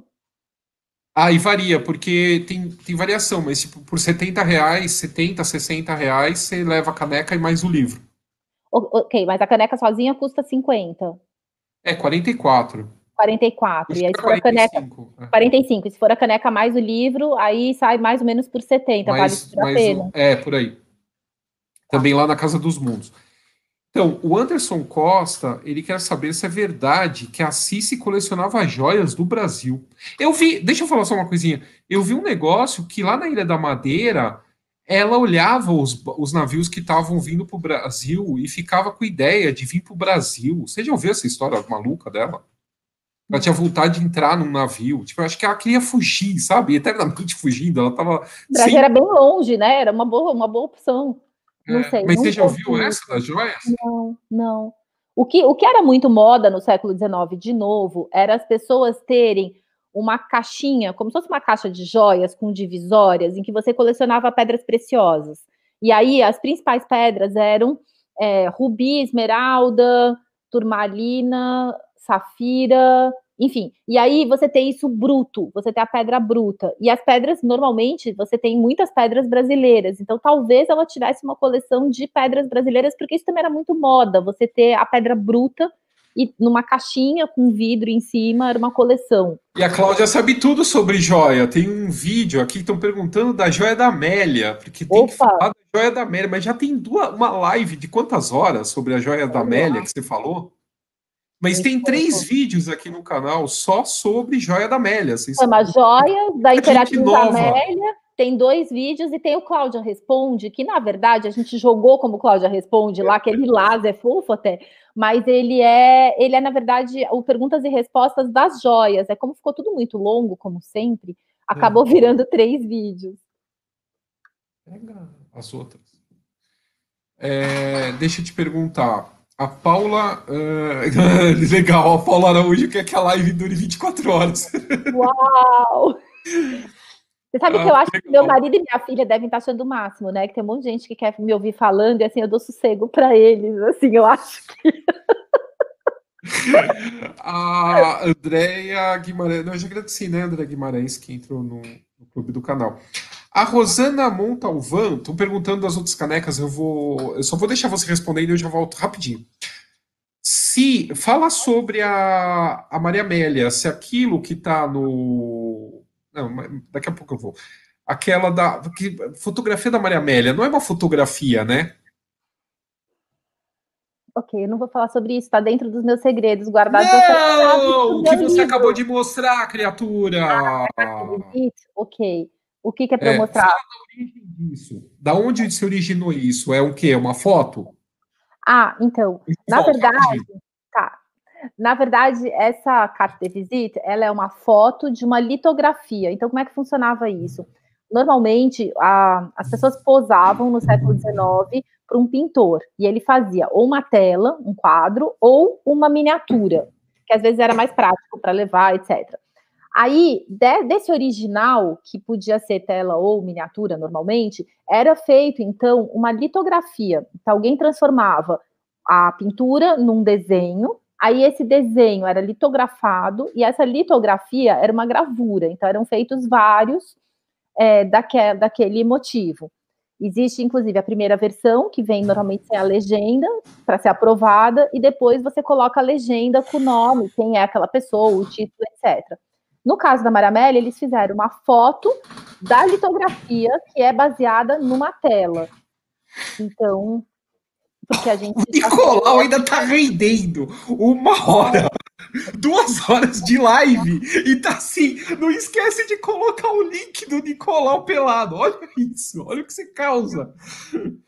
O Alex foi embora, ele desistiu da gente. Mas eu vi uma coisa que perguntaram aqui. Ó, tem essa estampa da Leopoldina, né, com a Ordem do Cruzeiro do Sul. É que perguntaram se só tinha essa estampa. Não. Tem a do, do, do Demonão, né, do Dom Pedro I, com a Ordem da Rosa. Inclusive, essa Ordem da Rosa é a da Cláudia, que fui eu que fotografei. A minha famosa. É a tua Ordem da Rosa. E tem Aliás, a Pedro II. Olha só um pouquinho, Cláudia. Tem o do Dom Pedro II, né? Com esse brasão muito legal, que é um brasão que perguntaram de onde que é. Esse brasão é de um, na verdade, é um trabalho de madeira. Isso daqui está numa, numa moldura. E aí, numa moldura de uma coleção. E cada foto, na verdade, é de. É a capa do livro. É. Eu demorei para perceber. Aí um dia eu falei: olha, é a capa do livro. Pois é a, a, as, as, imagens são deles, né? Então, assim, aqui está o livro do Dom Pedro I, né? que tem na lombada, eu, eu coloquei essa Ordem da Rosa, que é da Cláudia. E aí a, a caneca é o mesmo, é a mesma imagem. Paulo, e como a gente vai fazer quando eu publicar meu livro? Eu não posso usar minha Ordem da Rosa porque você já usou. O que, que a gente vai usar na lombada do meu livro? Usar eu como agradecimento. Você vai dedicar o livro a mim, né? Oh, meu Deus. Me fala o que, que eu boto na lombada. Você gastou minha ordem da rosa. O que, que a gente vai botar na minha lombada? Me, me dá uma ideia. Eu. Colocar eu na capa. Não? Eu acho que se colocasse eu na capa. Eu e a Amélia, que tal? Okay. Não? Não. A Domitila não ia gostar. Marquesa ia brigar comigo. Não. Não posso, não posso ganhar o desafeto da Marquesa, a mulher poderosa, Deus me livre. A Ananda Santana está perguntando se tem alguma curiosidade sobre Schönbrunn. A curiosidade é assim, aquilo é o inferno na Terra, vocês não têm noção Gente, é do verdade. que é ah, Nem fale. Deus, imagina assim, imagina um formigueiro assim, é um formigueiro aquilo. Lembra a gente achando que ia sair rápido de lá? A gente chegou super cedo, chegou na fila para comprar entrada, achando que estava tudo certo, porque a gente já tinha, na verdade, a gente já tinha entrada, a gente tinha comprado aquele Viena Paz, que dava direito a entrar em todos os museus por dois dias. Então a gente chegou. Era assim, rápido, era só Era passar. super rápido, em geral era um fura-fila, assim. A gente achou que chegava e entrava. Aí a mulher deu uma senha pra gente para voltar dali três horas para daí entrar no grupo para poder visitar isso, porque chovia cântaros, né? Tava um dia medonho. Não era alta estação, era o que? Outubro, que não é, é. absolutamente mais alta estação, mas a quantidade de gente, gente, gente, ônibus, ônibus, ônibus. E aí você tem que ficar esperando de acordo com a hora que você chega, você ganha a senha para poder daí entrar num grupo. E aí é uma leva, é uma coisa de massa, né? Assim, aquela coisa meio manada, assim. Aí você vai passando e vamos, vamos, vamos, porque atrás estão vindo os próximos grupos. É uma coisa assim assustadora a quantidade de gente. E aí você sai, cai na lojinha com aquele monte de cici, né? Assim, cici para todo lado. E o parque é maravilhoso, é muito legal. Tem a Gloriette no fundo, né? Que é um. Gloriette, eu ficava zoando que era empregada da Cláudia. Não! A Gloriette fica lá no fundo, no alto, tem uma vista super bonita, dá para subir, mas a gente pegou aquilo com uma chuva horrível. Horrível. E é meio fora da cidade, então você tem que dar um jeito de chegar até lá. É, é, é uma logística, você perde quase o dia, né, para conseguir visitar o Schönbrunn. É lindo, mas é, é uma vale coisa. A pena. É, vale é. a pena, mas é um turismo de massa. É. A Rosana Montalvão, ela está perguntando. Ah, isso aqui já foi. Uh... Eu tinha achado uma coisa legal. Onde estão as joias com as estrelas da Cici? A Liliana ah, isso, isso foi assim: eram 27 estrelas, e aí ela deu algumas durante a vida dela para algumas damas, tipo a cabeleireira, aquela dama que, que era sósia dela, algumas pessoas muito próximas, ela deu algumas estrelas. Aí as que sobraram ficaram para as descendentes dela. Eu não sei se ficaram todas ou se ela dividiu, mas quem ficou com uma boa parte disso foi a neta a única filha do Rodolfo. Rodolfo era casado com a Stephanie, que era uma princesa belga, e eles tiveram uma única filha que tinha o nome da Cici, acho que a Cici era a madrinha dela, que também era Elizabeth, e essa menina herdou a maior parte das coisas da Cici. Como ela perdeu o pai dessa forma trágica, e eu acho que a Cici era a madrinha dela, essa, essa Elizabeth herdou a maior parte das coisas da Cici. E depois, lógico, a Gisela e a Maria Valéria receberam também algumas coisas. E essas estrelas é, chegaram aí para uma exposição, e aí foram roubadas, uma foi roubada, colocaram uma réplica no lugar, aí depois devolveram, tem toda uma história com as estrelas. Mas a princípio estão com as famílias que sobraram, e não sei. Desculpa. Estão ah, perguntando ah, qual a relação. Estão falando que a gente deve ter de metrô, que é bem pertinho de metrô. É que a gente comprou aquele A gente pegou de bonde, né? A gente foi de bonde. Ah, não! Não, Era o ônibus. a gente foi de Ropov, Ropov. Sim, porque a gente tinha comprado valendo o raio do ônibus. É, então a gente usou é. o ônibus porque estava incluído no preço. É, é. e, e, se você não compra esse negócio, cada entrada de museu é tipo 20 euros, assim, desanima, você não entra. Tanto que depois, no outro dia, eu não tive coragem de entrar só para dar uma olhada num outro museu rapidinho, eu falei, não dá, é muito caro, né? A, a Ingrid, a Ingrid Mendonça, ela, ela, ela batizou o RA e o RD. É o resulte antes da fibra e o resulte depois da fibra ótica. Esse é o perigo, porque agora a gente não tem mais o limite, né? No Instagram, cada é. uma hora ficava caindo e a gente tinha noção que tinha passado uma hora. Fora que não, nem pensar com a minha internet fazer isso que a gente tá fazendo agora.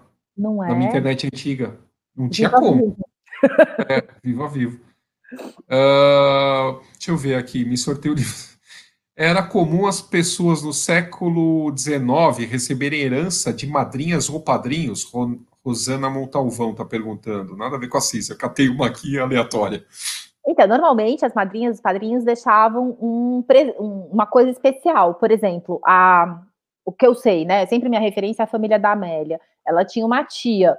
A tia, Hortência, irmã do pai, quando morreu, deixou em testamento uma joia maravilhosa para a sobrinha que era uh, afilhada dela, que era Eugênia. As outras receberam, por exemplo, um peso de papel com o retrato dela, receberam uma coisa mais simples, e a afilhada recebeu uma joia importante. Então, sim. Agora, se os padrinhos não tiverem filhos, aí sim é bem provável que o afilhado receba uma herança muito maior, pode até receber tudo, pode receber a casa, os imóveis, enfim, se, o, se os padrinhos não tiverem descendentes diretos.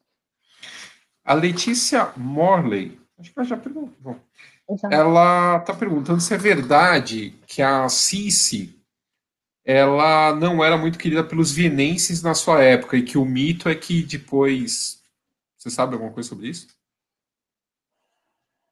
Não sei. Quando ela chegou em Viena, ela foi adorada, idolatrada, aquela mocinha lindinha, etc.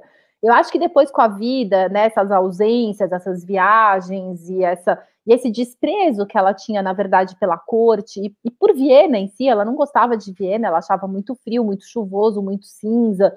Ela se sentia numa gaiola, né, dentro dos palácios vienenses. Ela queria estar em qualquer lugar, menos ali. É, provavelmente também a população, né? Aquela coisa, quem, quem não me quer não me merece. Eu acho que Viena teve uma relação meio disso também a gente, então eu não sei, eu não sei. A Silvana Paternostro, fofa, também é outra que. A Silvana Paternostro é da época que eu brinco que quando ela chegou aqui era tudo mato. Ela falou que é a melhor live do canal. Que Uau! Ela, que eu e você somos imbatíveis. Obrigado, Priscila Monteiro, aí pela ajuda. Michel Dalbó. Cláudia, a Cici precisava de autorização para sair da Áustria e entrar em terras de outro soberano? Sempre, tanto faz, qualquer pessoa precisava de passaporte. Então, ah, por sim. exemplo, a Amélia e o Pedro tinham passaporte, tinha que estar tá em dia, enfim, precisava de um documento, até porque você chega na fronteira, tem que saber quem é aquela pessoa. Agora, autorização eu, eu não sei, eu, eu acho que não, não sei, não sei. Boa pergunta. Tá, eu vou fazer uma coisa muito errado. Muito errado, assim. Absurdamente Ai, errado. Mas eu vou dar o livro Mulheres do Brasil para Josiane Beatriz Rebelo Teixeira, porque ela tá, desde que eu falei que eu ia sortear esse livro, pedindo pelo amor de Deus, ela não tá flodando o canal, porque tá. Então, Josiane, pode parar, você acabou de ganhar o vídeo, o livro, Mulheres do Brasil. Depois você manda um e-mail para canal Paulo Resulte, arroba gmail.com, tá? Com o endereço aqui do Brasil, para eu poder mandar o livro para você. Você ganhou, você pode parar de pedir o livro. Paulo, tá... você sabe o que vai acontecer, né? Todo mundo vai fazer isso agora. Não, mas ela tá falando que é para estudar, que ela precisa para estudar. Então, eu queria agradecer a Laura Morel aí, Borel, eu perdão, posso... perdão. Laura Borel que vai entrar no clube do canal. E a Vera Silva, ah, essa Vera Silva, se ainda se ainda há descendentes da Cici vivos, Sim. Aqui depois eu explico. Puxa, sim. Ela teve, ela teve três filhos. As filhas tiveram descendentes. E, e a neta, mesmo o filho que morreu, né, tragicamente, ele deixou uma filha que também teve descendentes. Então, na verdade, sim, outro dia até vi uma foto na. Sabe quando você começa a pesquisar muito um assunto e aí o computador começa a te jogar coisas relacionadas àquilo que você pesquisa? Apareceu do além uma foto dos descendentes da Cici, é, porque eu devo ter pesquisado muito sobre ela, olhado por causa do vídeo, sei lá. Apareceu uma foto, fofos, lindinhos, assim, a última geração, as crianças descendentes da Cici. Então, acho que é só, só pesquisar isso, que se apareceu para mim pulando na tela é porque não deve ser muito difícil de achar. É, a, o, o Dom Carlos Tasso fala que a Kaiser Villa é, ele pertence a um tetraneto da Cici. Então, óbvio que é, todas as filhas, as filhas, né, que sobreviveram, tiveram Agora, o, e... o Possenhofen, quando eu morei em Munique na década de 90, muito tempo atrás, ele era fechado. A gente só conseguia ver se fizesse um passeio de barco pelo lago, e aí você via de longe, assim, ainda tinha um muro, era meio fechado. Hoje, é, é, é propriedade de um, pela linha de um sobrinho dela, porque a Cici teve um monte de irmãos, e aí um dos sobrinhos que teve descendentes que herdou esse, esse palácio, e aí eles acabaram transformando num museu, que, que hoje dá para visitar perto de Munique, dá para ir de, de metrô, e aí você consegue visitar Possenhofen e tem um museuzinho da Cici, que é bem legal porque mostra essa parte da infância, com a, as, as, temporadas que ela passava com a mãe, com os irmãos, assim, é, é muito legal. E o lugar é deslumbrante, assim, o jardim é uma coisa cinematográfica. Estão falando que é injusto, então tudo bem. Então eu vou sortear dois mulheres. Um eu vou dar para Josiane, que ela fez por merecer aqui, e outro eu sorteio. E estão querendo estudar, e estão falando para que, que querem estudar na caneca. Entendi. A caneca da Amélia vai ter minha assinatura, só para entender. Como assim? Você também tá, querendo caneca da Amélia? Né? Não, você... Ué, você não vai fazer uma caneca da Amélia? Eu não consigo nem fazer da Domitila, que é um dos. Ah, peraí, a Domitila não é a Amélia. É um monte de gente pedindo. Tudo bem, eu não tenho nada Não seja preconceituosa. Não tem preconceito nenhum. É gente. Amante também é gente, Domitila tem seus méritos, não vou entrar nessa questão. Mas eu tô falando da Amélia. Eu quero saber se vai ter caneca da Amélia e se vai ter minha assinatura. E já que não vai ter a Ordem da Rosa, é o mesmo problema da lombada do meu livro. O que, que a gente vai Você fazer? Colocar eu na. Eu acho que é uma justa homenagem. Eu, eu acho. Não sei. Você faz o prefácio do meu livro? Pensar no seu caso. O... Se eu não dedicar meu livro para Isabela, acho que ela morre, Paulo. Desculpa, não, mas a Isabela e Paulo. E Andy. E Andy. Ai, meu Andy. Tadinho do Andy. E tem minha irmã, e tem a Valéria. Oh, meu Deus do céu, mas aí não vai. Galera. um livro de prefácio, né? Não. Não, tá, não eu escrevo o prefácio. Pronto. Você faz o prefácio, eu dedico o meu tá primeiro livro para minha família. O meu segundo livro é para você, pode ser? Tá bom, pode ser. O meu só foi o quarto. Não, na verdade, eu dediquei o meu primeiro para você. O Titílio Demonão, para Adriana, para você. Sim, sim. É. Mas era galera também, né? Era no plural. Era galera, era o primeiro, né? É, ok. Aí o é. Dom Pedro II foi só para mim, o Dom Pedro II foi só para mim, mas o Dom Pedro II foi o quarto, quinto livro, sei lá, sexto, sétimo. É, mas também porque você foi que nem a Josiane, que não chora, não mama. Você falou assim, vai, galera, falei, tá bom. Mas tem coisa mais legal do que ganhar um livro dedicado para você? É o tipo do presente que só o seu amigo escritor pode fazer. É uma coisa muito é especial. Verdade. Então é muito legal. Coisa que eu não tenho nenhum amigo escritor que vai fazer, provavelmente. Você vai, qual que você vai? Eu quero ver quando você vai Amélia. Tá bom, calma. Tá andando. Aí depois a Amélia, eu vou ser mais rápida pro próximo. A Beatriz Andreata tá perguntando se a Amélia era prima da Cici. Era, prima de primeiro grau. A mãe da Amélia era a irmã mais nova da. Uh, desculpa, a mãe da Cici era Ludovica, era a mãe, era a irmã mais nova da mãe da Amélia. Só que elas eram filhas de mães diferentes, assim. Então elas eram, o pai era o mesmo, mas a, Augusta, mãe da Amélia, era filha do primeiro casamento do rei. E aí, então, é, a, a Augusta é de 1788 e a Ludovica é de 1808, ela é 20 anos mais nova do que a mãe da Amélia, então tem uma diferença muito grande entre elas, mas a Amélia e, e a Ludovica eram primas. A Amélia e a Cícia eram primas, porque a Augusta e a Ludovica eram irmãs, desculpa, acho que eu tô ficando meio cansada. Ah, tudo bem. Eu tinha visto uma coisa interessante aqui, eu perdi, mas o Alex filtrou um aqui, é, Alex não foi embora, coitado. Fazer evolução para você dar o livro, eu já vi, Alex. Ah, então, eu pensei, eu estava vendo uma coisa aqui que falaram para colocar as pérolas que o Dom Pedro deu para para Amélia na, na lombada, mas eu acho que tinha que ser o diamante, o, o diadema Bragança. É, o diadema Bragança é legal, é uma ideia. É uma ideia. Mas como vai ser a minha coleção História Não Contada, você coloca Okay. Sei lá, tem que colocar alguma Isso é uma coisa. promessa? Isso é uma promessa? Vem com a editora. Estou uh, perguntando o se... se fosse o A, o A com a coroinha. Ah, sim, é que tá lá embaixo, eu não vou mostrar, mas você tem aí, não? Tenho no meu livro. Não, não, né, não vai revolucionar nada, depois mostra numa outra ocasião. É, o Alexandre Rodrigues, Cláudia, é verdade que o Nicolau II tinha um dragão tatuado feito da sua viagem diplomática ao Japão? Não foi diplomático. O Nicolau II? É, o Alexandre Rodrigues, ele perdeu o começo da live. Então, eu procurei. A live eu procurei a tatuagem. Não, não, não, não, não. Essa história não.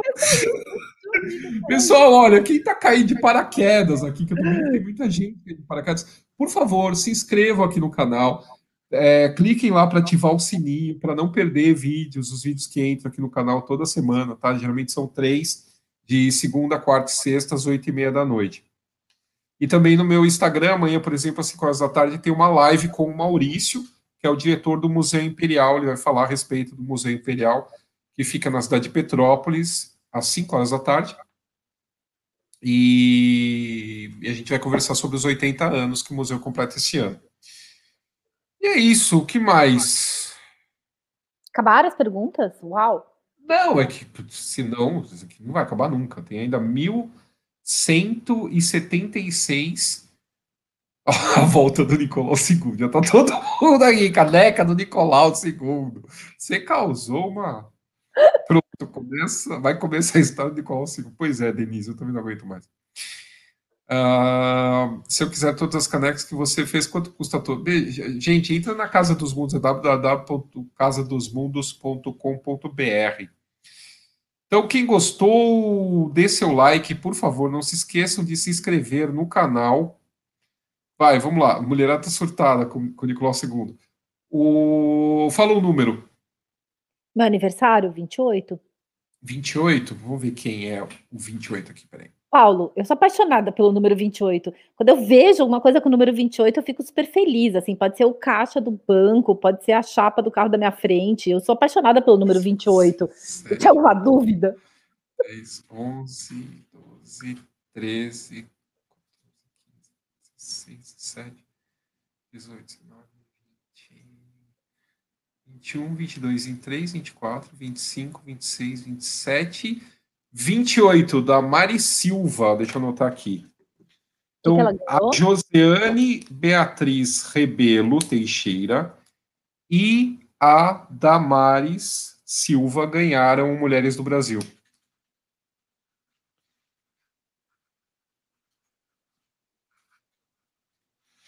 Ganharam Mulheres do Brasil. Agora fala um outro número para me sortear o boné da Von Regio. Aí pode escolher ou esse daqui ou o verde? Ok, outro número. Um... Isabela. Aniversário da Isabela, dia 15. Dia 15, vamos ver quem é 15 aqui. 1, 2, 3, 4, 5, 6, 7, 8. Eu tenho um monte de gente legal que é, bateu. A Ana Rita Andrada tá na, Querida. aqui. Chayana Tavares, tudo. Vamos ver, peraí. Quanto você falou? 15. 15. Eu sou boazinha, não falei 237. 5, 6, 7, 8, 9, 10, 11, 12. Andréa Goldschmidt, 15, 16. Querida. Oh, meu Deus do céu. É que fica pulando aqui, peraí. 15. 15 né? 1, 2, 3, 4, 5, 6, 7, 8, 9, 10, 11, 12, 13, 14, 15. Áurea Liz Gouveia ganhou um boné da Von Region. E Andréia, hoje eu assisti uma live maravilhosa Isso. dela no, no Facebook, no Caminhos do Divino, uma live muito, muito legal como historiadora. A Esther Rapaport, foi bem interessante. E aí agora ela está assistindo a minha live. Então, assim, amigas que assistem lives uma da outra no mesmo dia. o, o, o Alex está aqui. Úrsula Johansen, Johansen. Uh, estou escrevendo um livro sobre imigração alemã no Brasil e posso dedicar a você, Paulo. Nossa, ok. Ganhei uma dedicatória do livro, tá vendo? Quem não chora não mama. Não é? Obrigado, Ursula.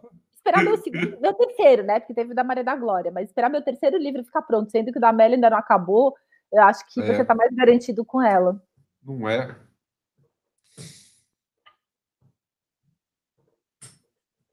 Eu não entendi, Alex. Ele mandou uma mensagem aqui, eu não consegui entender o que ele estava falando. Deixa eu só dar uma olhada aqui, porque eu tinha visto uma pergunta. É tão estranho, porque eu não vejo eu não vejo mensagem nenhuma, eu não vejo gente nenhuma. Ai, que bom, nenhum. porque eu, eu te conheço, você ia ficar falando com todo mundo, ia ficar mandando beijo, eu te conheço. Você... Outro dia você acabou comigo. Eh, teve algum. Eu? Eu, Nunca. que eu, eu, tava, que eu tava no chat, e aí eu fui dando oi para todo mundo. Você falou, parece a rainha da Inglaterra, cenando para todo mundo. Que ódio, que ódio. Sério, você estava interagindo comigo, eu estava respondendo, e aí você assim, parecia a rainha da Inglaterra. Falei, ai, meu, que raiva. Não, Fátima Delgado, nenhuma dessas três pessoas que foram sorteadas foram membros do canal. Tem gente aqui que acha que só membro do canal e que tem privilégios, privilégios. Escuta, quem faz live com você não ganha nada. Eu queria tanto aquela caderneta linda, assim, aquilo dá para pôr no correio. Ah, não. Não? Mas aquilo não é meu, né? Não consigo nem te mandar as máscaras. Ainda vou mandar máscara. Eu tô precisando de máscara. É, então agora, tá a gente tem que ficar lavando máscara, né? Virou, a gente precisa arranjar agora um suportezinho, assim, para organizar as máscaras de todo mundo, assim. Nossa, você vai começar a contar isso, vai. É melhor falar do Nicolau. falar de lavagem, você tem que afundar o live, né? Desculpa. É que eu tô aqui pensando nas máscaras, na logística. Paulo, manda um oi para minha filha Isabel Borel, que está assistindo a live comigo. oi, ah, tá, agora sou eu, vou dar uma de rainha da Inglaterra. oi, Isabela. É o nome da filha da Não é Isabel? Isabel ou Isabela? Não, Isabela Borel. E o nome da mãe é Laura Borel. E sonhei com Dom Pedro II.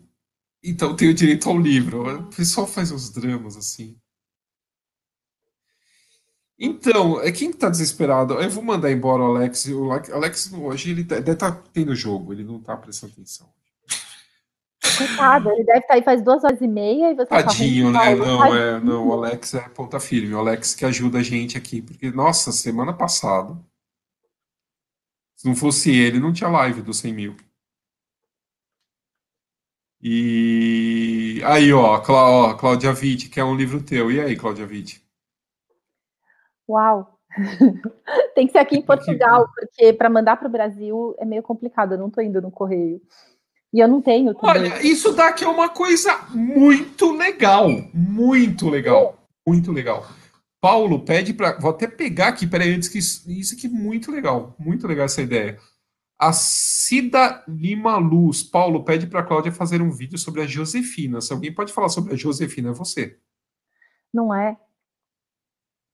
Sabe que eu pensei em falar sobre a Hortência. Ia eu ser acho, muito a legal. Vida da, a vida da Josefina e a vida da Hortência são sensacionais, assim. Você, é... é... é porque você podia já dar uma emendada, assim. Se você conseguisse resumir. Eu acho, se você eu conseguisse ser sucinta. Eu acho que para mim, falar é igual a questão de peso. É mais fácil engordar 10 quilos do que emagrecer um. É mais fácil eu falar duas horas do que eu ter que resumir 10 minutos, entendeu? É uma... E eu nem coloco pressão. Então, assim, essa coisa de você querer que eu resuma é que nem querer que a pessoa emagreça, entendeu? É muito mais difícil. É muito mais fácil engordar, é muito mais fácil falar mais. É, é a mesma coisa, entendeu? Não sei. É, Mas depende. eu consigo ser sucinto. Sorte sua, parabéns. Ok, mas eu acho que você podia assumir esse compromisso, fazer um vídeo sobre a Josefina. Eu acho que assim, seria Josefina, quer vir aqui? Vem, vem dar oi. A Isabela veio ver o que, tinha acontecido comigo, que eu desapareci. Oi! Oi, eu não tô escutando nada. Ela não tá ouvindo porque ela tá sem o. Ah, peraí, põe o fone de ouvido. Põe, vamos fazer assim, que nem a gente escuta a música. É. A gente escuta a música juntas, um, cada uma com, com um fone. A Isabela vai ter uma participação especial num vídeo que eu ainda não editei, mas eu é pretendo verdade. editar. É, vergonha. Só tem 1.072 pessoas te vendo, Isabela. É, só 1.072. Aliás, esse vídeo. Peraí, você tá meio tortinha. Vem mais pra cá, vem mais pra cá. pra cá. Isso. Então, na verdade, esse vídeo, eu, eu, acho que ficou tão legal. Eu amei esse vídeo. Achei muito divertido de gravar, achei que ficou super fofo. Tem uma participação da Isabela que ficou linda. Só que agora você tem que editar, Paulo. Desculpa, essa é a tua parte. Mas eu já mandei todas as fotos, já tá super encaminhado, vai, não tá tão ruim. Não, não tá ruim, não. É, tá, Isabela, dia, né? Você tá com muita live. Oi? que foi? Tá, a Isabela é linda, tá todo mundo elogiando a. Não é, eu caprichei. Ela. Obrigada eu caprichei. Aliás, foi tão engraçada essa história, eu sempre brinquei, né? Quando as pessoas falam, ah, tua filha é linda, eu sempre falei, ah, eu caprichei. Aí um dia a gente tava no, no, no clube em São Paulo e tinha uma moça linda no vestiário. É a Cici, tô perguntando se é a Cici que apareceu. E aí tinha uma moça linda no vestiário e ela virou pra Isabela e falou assim: Nossa, como você é linda. A Isabela olhou pra ela e falou assim: Sua mãe também caprichou.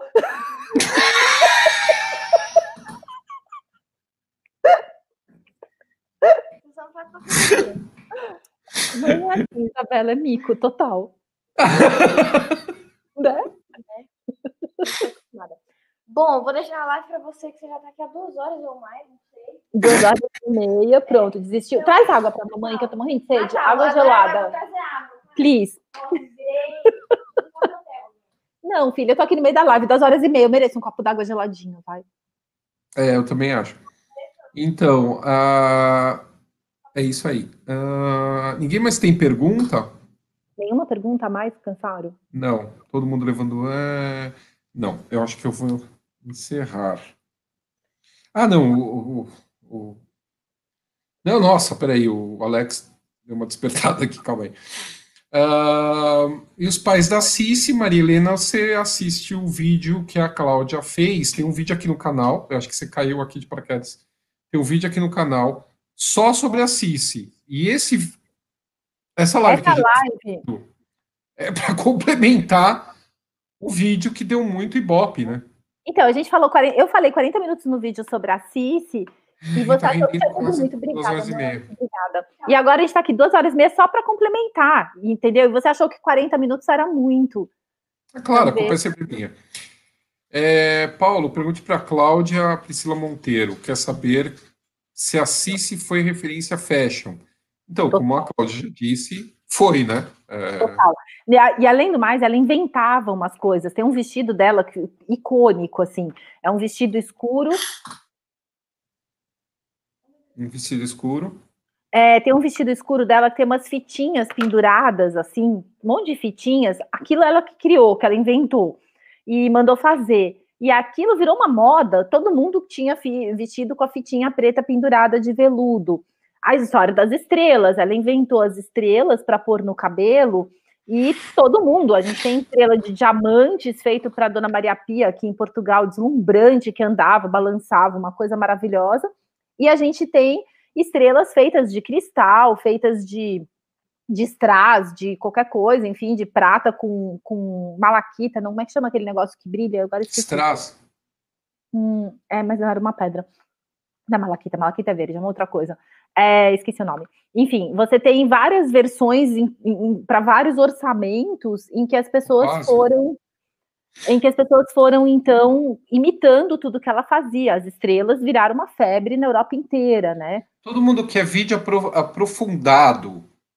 Quer um vídeo só. Ninguém quer ler, só quer vídeo. Estamos falando de vídeo, de cabelo da Cis. Tem um vídeo aqui no canal chamado Uma História Cabeluda, que a Cláudia quase cortou os pulsos, porque achava que ia bombar o vídeo. E aí, Eu achei que a história era muito divertida. porque era muito legal. Aí ela me acusou, falou que eu coloquei um outro vídeo depois, e aí afundou o livro, o vídeo. Ela faz drama, gente, vocês não têm noção do que essa mulher da minha vida. Não é, é que era um vídeo sobre cabelos, era super divertido. Aí, não sei, você botou ele numa quarta-feira. Na sexta-feira você botou um vídeo fenomenal. E aí ninguém mais assistiu o meu vídeo. Mas Não agora era um vídeo fenomenal, era o vídeo da coroa que também afundou. Quer dizer, foi a data, não sei. O, o Google não estava legal, não quis saber da gente naquela semana e não É, ajudou. o- foi, foi a rainha que, que morreu duas vezes ou foi a coroa? Acho que foi a coroa. São dois vídeos fantásticos. A história da expor, não sei, foi alguma coisa muito. Não foi nada muito. Ó, Não sei. O vídeo dos cabelos eu achei muito divertido, é um dos meus preferidos. Mas até que tem bastante visualização agora, assim, até que tem mais gente assistindo.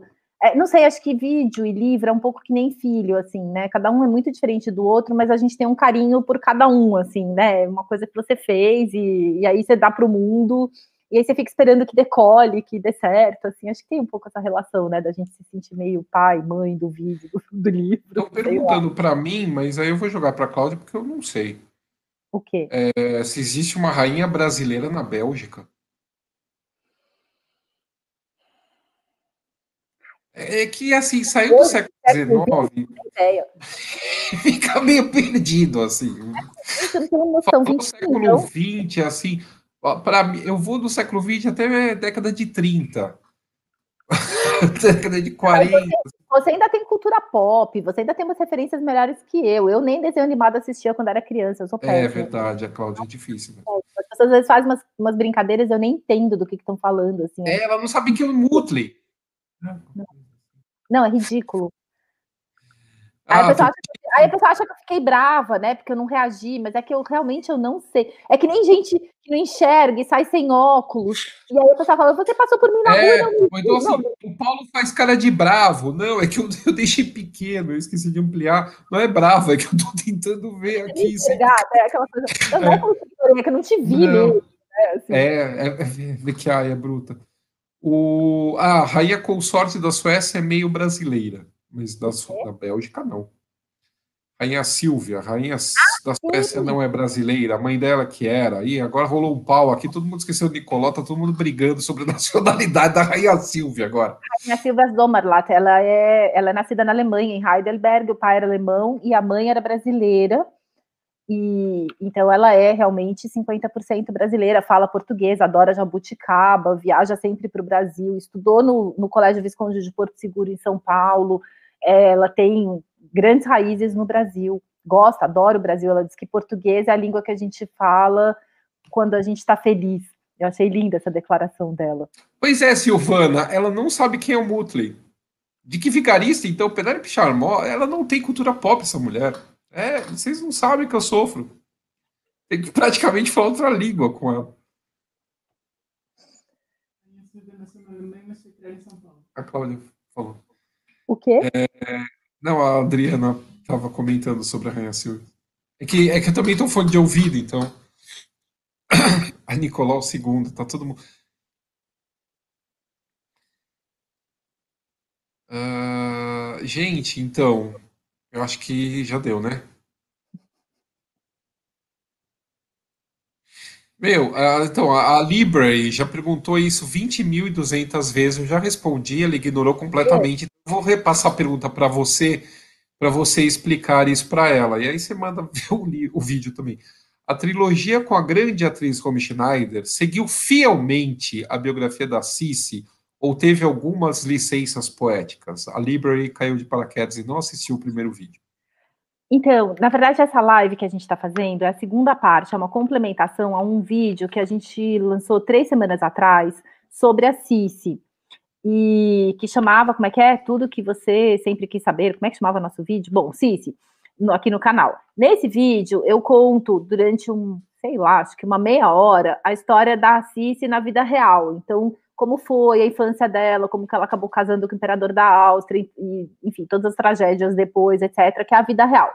Aí eu faço até um paralelozinho entre a história dela e da Lady Di, a princesa Diana, né, da Inglaterra, e aí eu faço no final uma análise, acho que uns 10 minutos, em que eu comento justamente sobre o, o quanto esse, essa trilogia foi importante né, na história do cinema e quanto ela propagou esse mito da Cici, mas que, na verdade, eu contextualizo isso dentro da, da ideia do pós-guerra, como que, na verdade, isso foi uma criação muito romântica, muito idealizada, até com, propósitos para a época. Então, se você tiver tempo, são 40 minutos em que eu falo sobre a real Cici e depois faço esse paralelo com, a, com os filmes.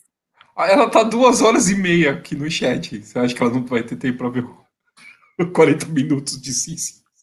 É verdade, espero que sim. Então, a Andrea Goldschmidt, minha amiga querida, amada, ela assistiu hoje a primeira parte, agora ela está assistindo a segunda parte. Então, assim, que amiga assinatura. Só hoje ela viu. Ah, que horror, né? Fez ela, ah, André, tá, que feio. Paulo, ela tá nesse projeto Eu tô zoando. divino, ela tá fazendo live, ela tá entrevistando as pessoas toda semana, ela tá divulgando, é um projeto maravilhoso. Então, Eu sei, tá... tem aqui no canal, você já esqueceu? Então, e agora ela tá fazendo, ela tá fazendo as entrevistas, então ela é você, entendeu? Ela tá agora. É, ah, coitada. Pois é. é. E agora ela tá, então, super envolvida nesse projeto, então realmente só deu para ver hoje. Tem uma pessoa perguntando freneticamente aqui, nem eu e nem o. é tão frenético que nem eu e nem o Alex a gente conseguiu pegar o nome da pessoa. É... Se ah, você assiste tinha depressão. Sim. Sim.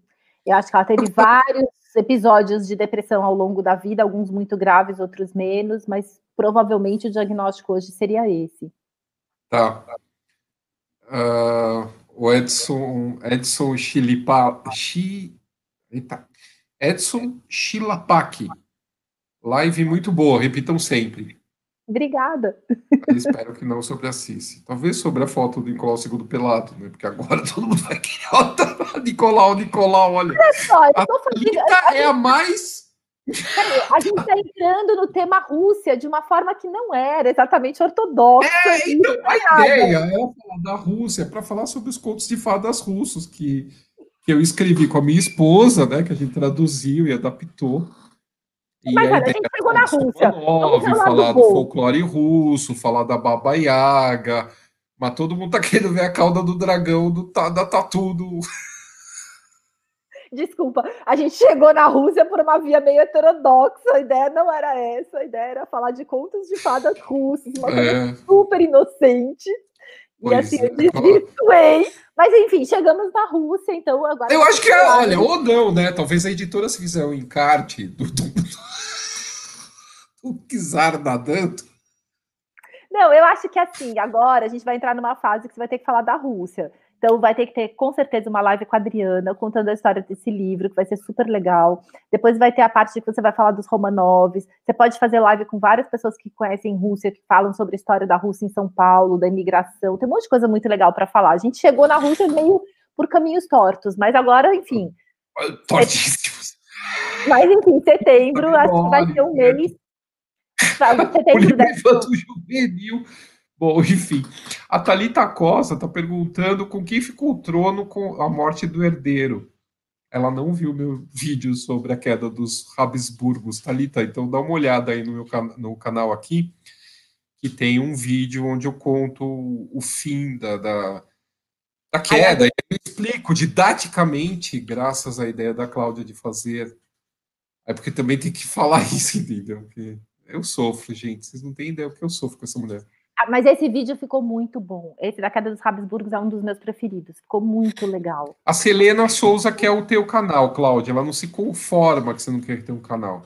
Mas por que a gente está tão feliz aqui, se divertindo? Pois é, juntos, é que as pessoas gostam de ver todo mundo separado, entendeu? Ninguém, essa coisa de junto. não- Não, é muito mais divertido assim. Fora que agora, eu não sei quando que vai A ter. Thalita Costa, ela não dorme essa noite. Por quê? Causa do Nicolau. Porque ela... Ah, meu Deus. Escuta, então, a- eu também não sei agora como é que vai ser, porque eu- eu- você tá com dois vídeos meus prontos para editar. Esse Três, super legal, né? que é a participação da Isabela. Agora tem essa live e tem aquele vídeo não, enorme, super legal. Três? Não sei. Acho que são dois, mais, mais a live. E aí, e eu também não vou poder ficar gravando muita coisa em breve, porque agora eu tô mudando, vai ser meio tumultuado, né? Até eu conseguir desencaixotar tudo, guardar tudo.